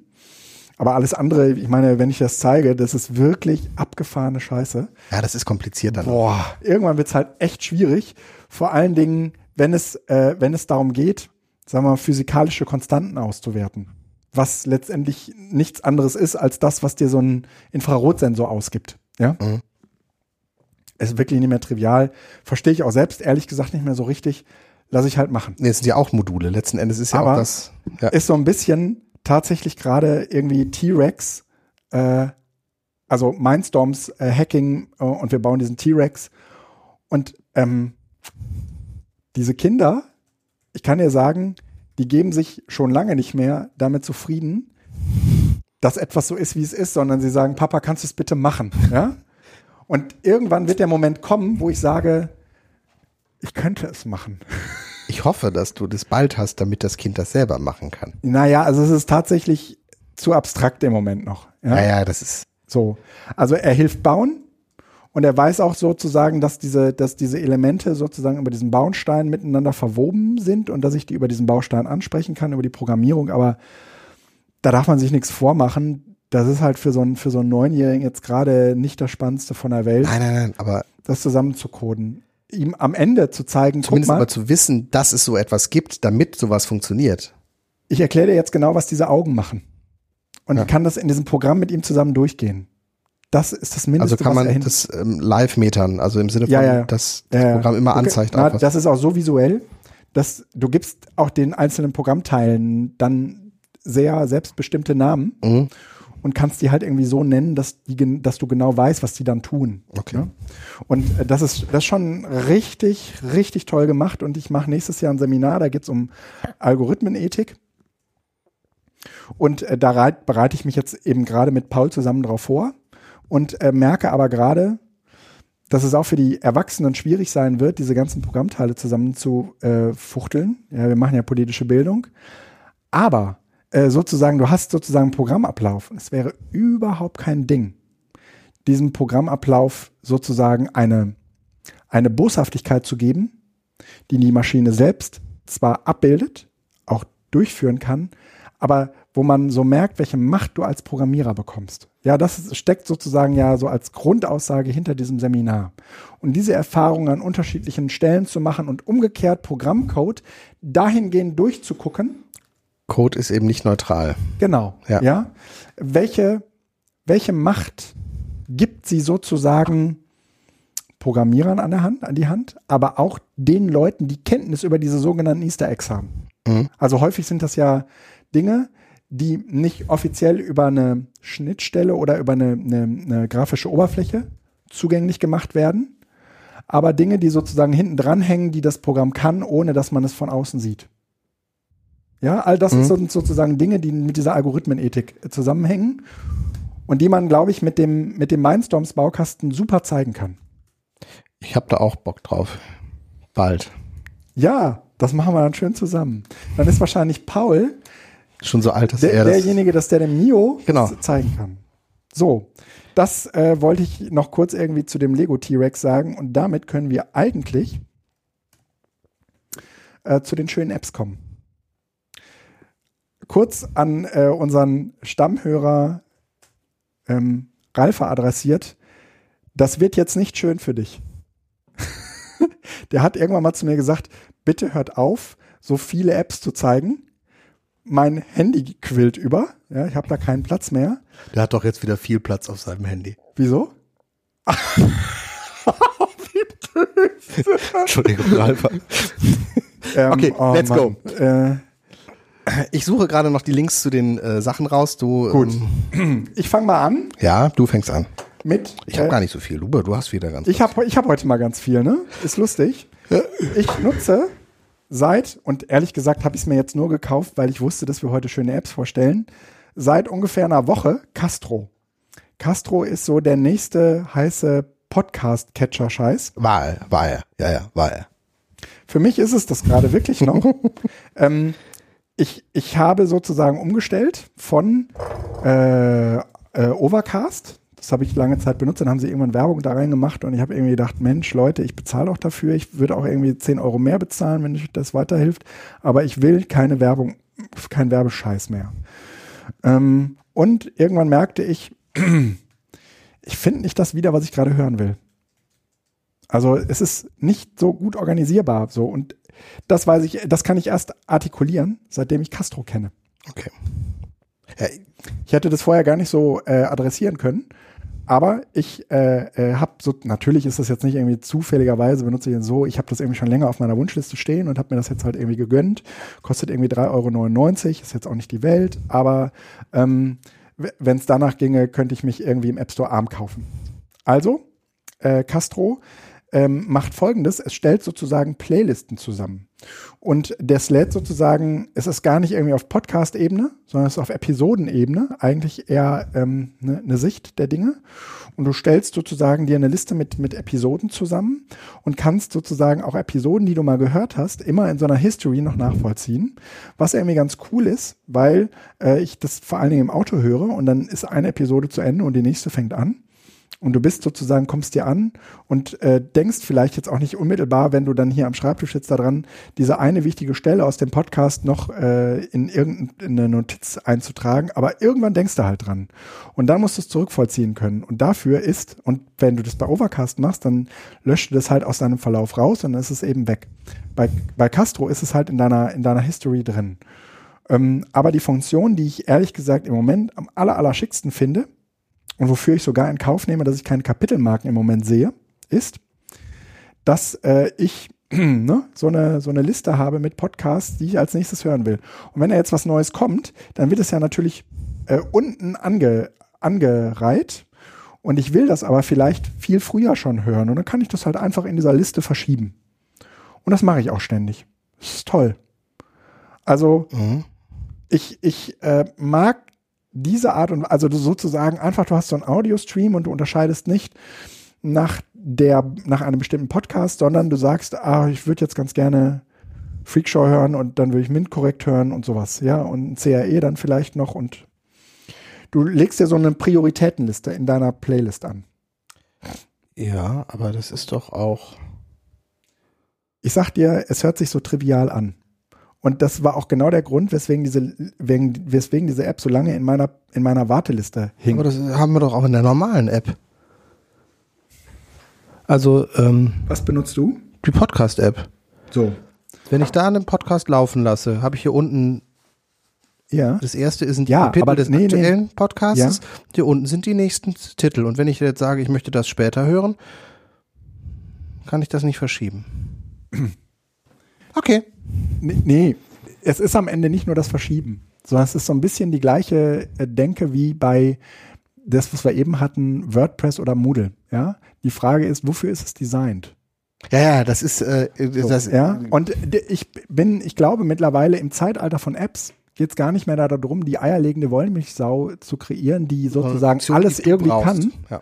sondern dass sozusagen die für mich sinnvolle und, und, und richtige Funktion äh, die Logik der gesamten App ausmacht. Haken hinter ist meine für mein Nutzungsszenario, für meinen Einsatz das Beste. Und dabei geht es nicht darum, ob das insgesamt Und, super ne? ist, sondern, und, sondern und ja, deswegen Nischen. probiert man ständig irgendwie Sachen aus. Und irgendwann hat man so eine App, bei der fühlt man sich wohl. Ne, das geht mir bei Reader, bei dem RSS-Feed-Ding so. Ja, genau. Da, da, habe ich nie da, was da, anderes hab ich, da, da habe ich, gucke ich immer mal wieder nach was anderem. Aber ich stelle immer wieder fest, es ist zu, ne, beim Mama zu Hause ist doch am leckersten. Ne? Ist so. Und das Mhm. ist bei diesem Reader definitiv der Fall. Also, ähm, Castro. Dann, und das ist, es, es ist so geil. Die App heißt Phyfox. Und sie ist von der RWTH Aachen. Mhm. Und äh, es ist so eine App, die dein Telefon zu einem Experimentierkasten macht. Weil, weil, weil diese, also die, die sind jetzt halt von der RWTH hingegangen und haben so verschiedene physikalische Experimente an die Sensoren, die in deinem e Ach so, iPhone die nutzen die Sensoren im drin sind, Okay. Also äh, angedockt sind. Beschleunigungssensor, Magnetometer, Gyroskop, Lichtsensor, Drucksensor bei den neueren Ja. Mikrofonen und gegebenenfalls Bluetooth. So, und Okay. damit kannst du jetzt Experimente machen. Die sind auch immer schön beschrieben und die machen immer was her. Also ja, so ein Wasserglas und dann tippst du halt daneben und dann hältst du irgendwie dein Smartphone da dran und guckst halt, was sozusagen das Oszilloskop damit macht und so, ja. Und dann wird das erklärt, woran das liegt und so. Es ist wirklich cool. Es ist wirklich cool. Also macht echt Spaß, ja. Äh, Es ist, also es ist was für die Weihnachtsfeiertage, wo man irgendwie sagt, äh, komm mal, äh, komm mal her, Paul, ähm, Zentrifugalkraftbeschleunigung in einem äh, Wie heißt das denn jetzt? Salatschleuder. Ja, sehr cool. ja, genau. Warum sollte irgendjemand sein Handy in eine Salatschleuder stecken? So, und du hast halt irgendwie diesen Sensor an und der nimmt halt irgendwie die Daten auf und erklärt die hinten, hinten dran. Ja, es ist toll. Es ist toll. Also, Fifox, ja, Ja, finde ich sehr gut, klingt gut. habe ich echt Spaß dran. Also, ne, man braucht so eine, so eine gewisse Neigung zu Naturwissenschaften, die sich je, die jeder vielleicht, und das sind, sagen wir mal, na, eigentlich die Küchenexperimente dann am Ende, ja? Ja, aber du hast halt Sensoren in der Tasche inzwischen, Ja. für, die man früher viel Geld bezahlt hat. Das ist schon cool. Und man muss ehrlich sagen, du, du glaubst gar nicht, wie genau die sind. Ja, ja. Also vielfach gehen die bis an die vierte Stelle hinterm Komma. Ja. Mhm. Und du denkst dir irgendwie, was, das können die messen? ne? Da, das, das ist echt abgefahren. Das ist echt abgefahren. Ja. Mm, Ja, dann vielleicht eine App, äh, da mache ich jetzt irgendwie überhaupt kein großes Beheide um, weil der sie wahrscheinlich eher alle schon nutzt. Ähm, Scanner Pro äh, ähm, gab es irgendwann mal umsonst, dann habe ich mir das halt irgendwie äh, geklickt. Ähm, viele von euch äh, nutzen vielleicht auch Scannable, das, das nutze ich parallel auch immer noch äh, sehr gerne, aber Scanner Pro ähm, gibt mir halt äh, deutlich mehr Formate zur Verfügung, als das bei Scannable der, der Fall wäre. Und ähm, das weiß ich hin und wieder sehr zu schätzen. Ne? Ähm, und äh, und gerade, ich habe jetzt so ein paar Seminare hinter mir, wo ich mit anderen zusammen geteamt habe, ähm, die deutlich eine deutlich höhere Affinität zu Papier hatten, als ich die hatte. Und da war Scanner Pro halt irgendwie total hilfreich. Ähm, Scanner Pro, Scannable für Evernote-Verbindung und äh, Mhm. Scanbot nutze ich. Ähm, aber da gibt's, die sind ja alle, tun sich glaube ich nicht so viel, wenn man ehrlich ist. Mhm. Ja. So, und, und äh, dann probiere ich ja immer mal wieder Kalender aus.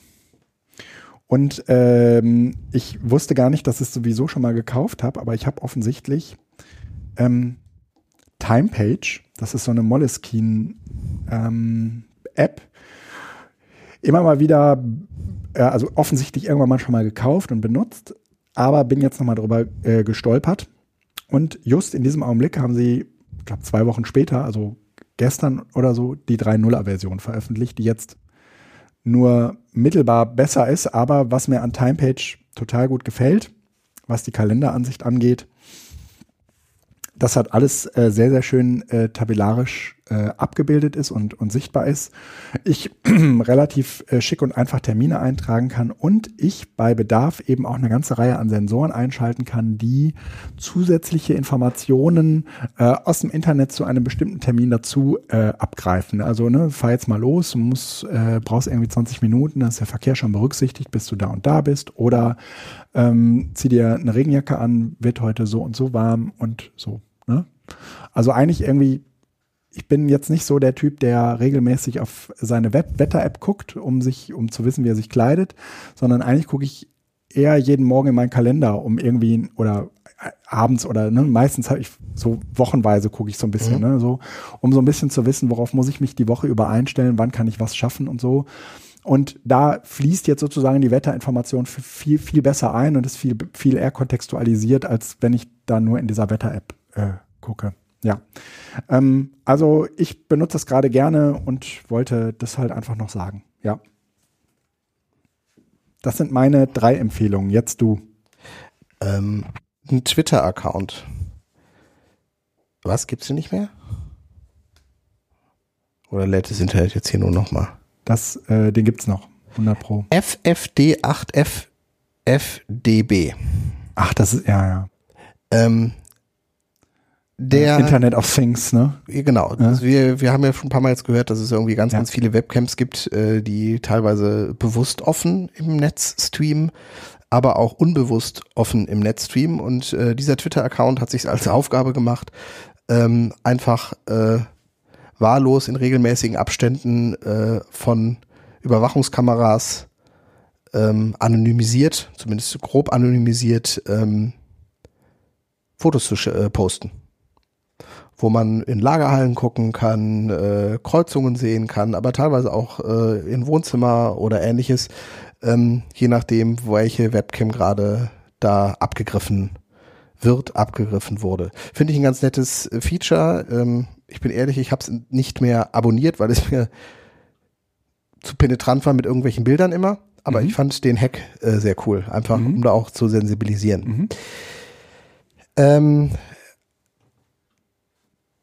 halb informell eine Geschichte. Ähm, ich möchte nicht dazu aufrufen, das zu nutzen, aber manchmal ist es nicht schlecht. Äh, Spiegel Online hat ja so Later Pay, so so so so Pay-Artikel zum Anlesen und dann so eine Verschlüsselung darunter, die eigentlich mhm. total einfach ist. Mhm. Ähm,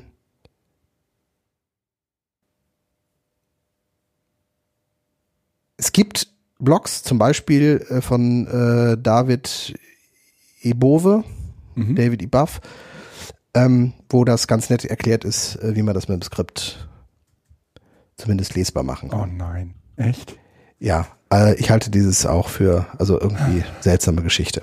Okay. Ähm, ich lese, kann Süddeutsche Zeitung nicht mehr lesen, weil die mir irgendwas mit dem Blogger da, mit, mit dem Adblocker und dann darf ich da nicht drauf gucken und muss irgendwas machen. Äh, ja. War das die Süddeutsche? Ich glaube schon, ne? Wo ich einfach denke, liebe Verlage, also Süddeutsche kann ich nicht mehr lesen. Tut mir leid, liebe Süddeutsche Zeitung. Äh, ähm, ja, einen App-Tipp noch. Ähm, und zwar äh, für die Beamten unter uns, die bei der DBK sind. Es gibt jetzt eine Rechnungs-App. Ich muss jetzt hinzugeben, dass ich äh, die jetzt auch erst vor anderthalb Wochen entdeckt habe. Und ähm, meine nächste Rechnungseinreichung, ähm, Privatpatienten müssen ihre Rechnung ja immer selbst bezahlen und dann einreichen, noch nicht gemacht habe damit, aber es gibt sie jetzt und ich finde das sehr, sehr geil. Ähm, laut Beschreibung zumindest macht man ein Foto von seiner Rechnung, mhm. die wird freigestellt und dann automatisch zur DBK geschickt und ähm, das war's dann.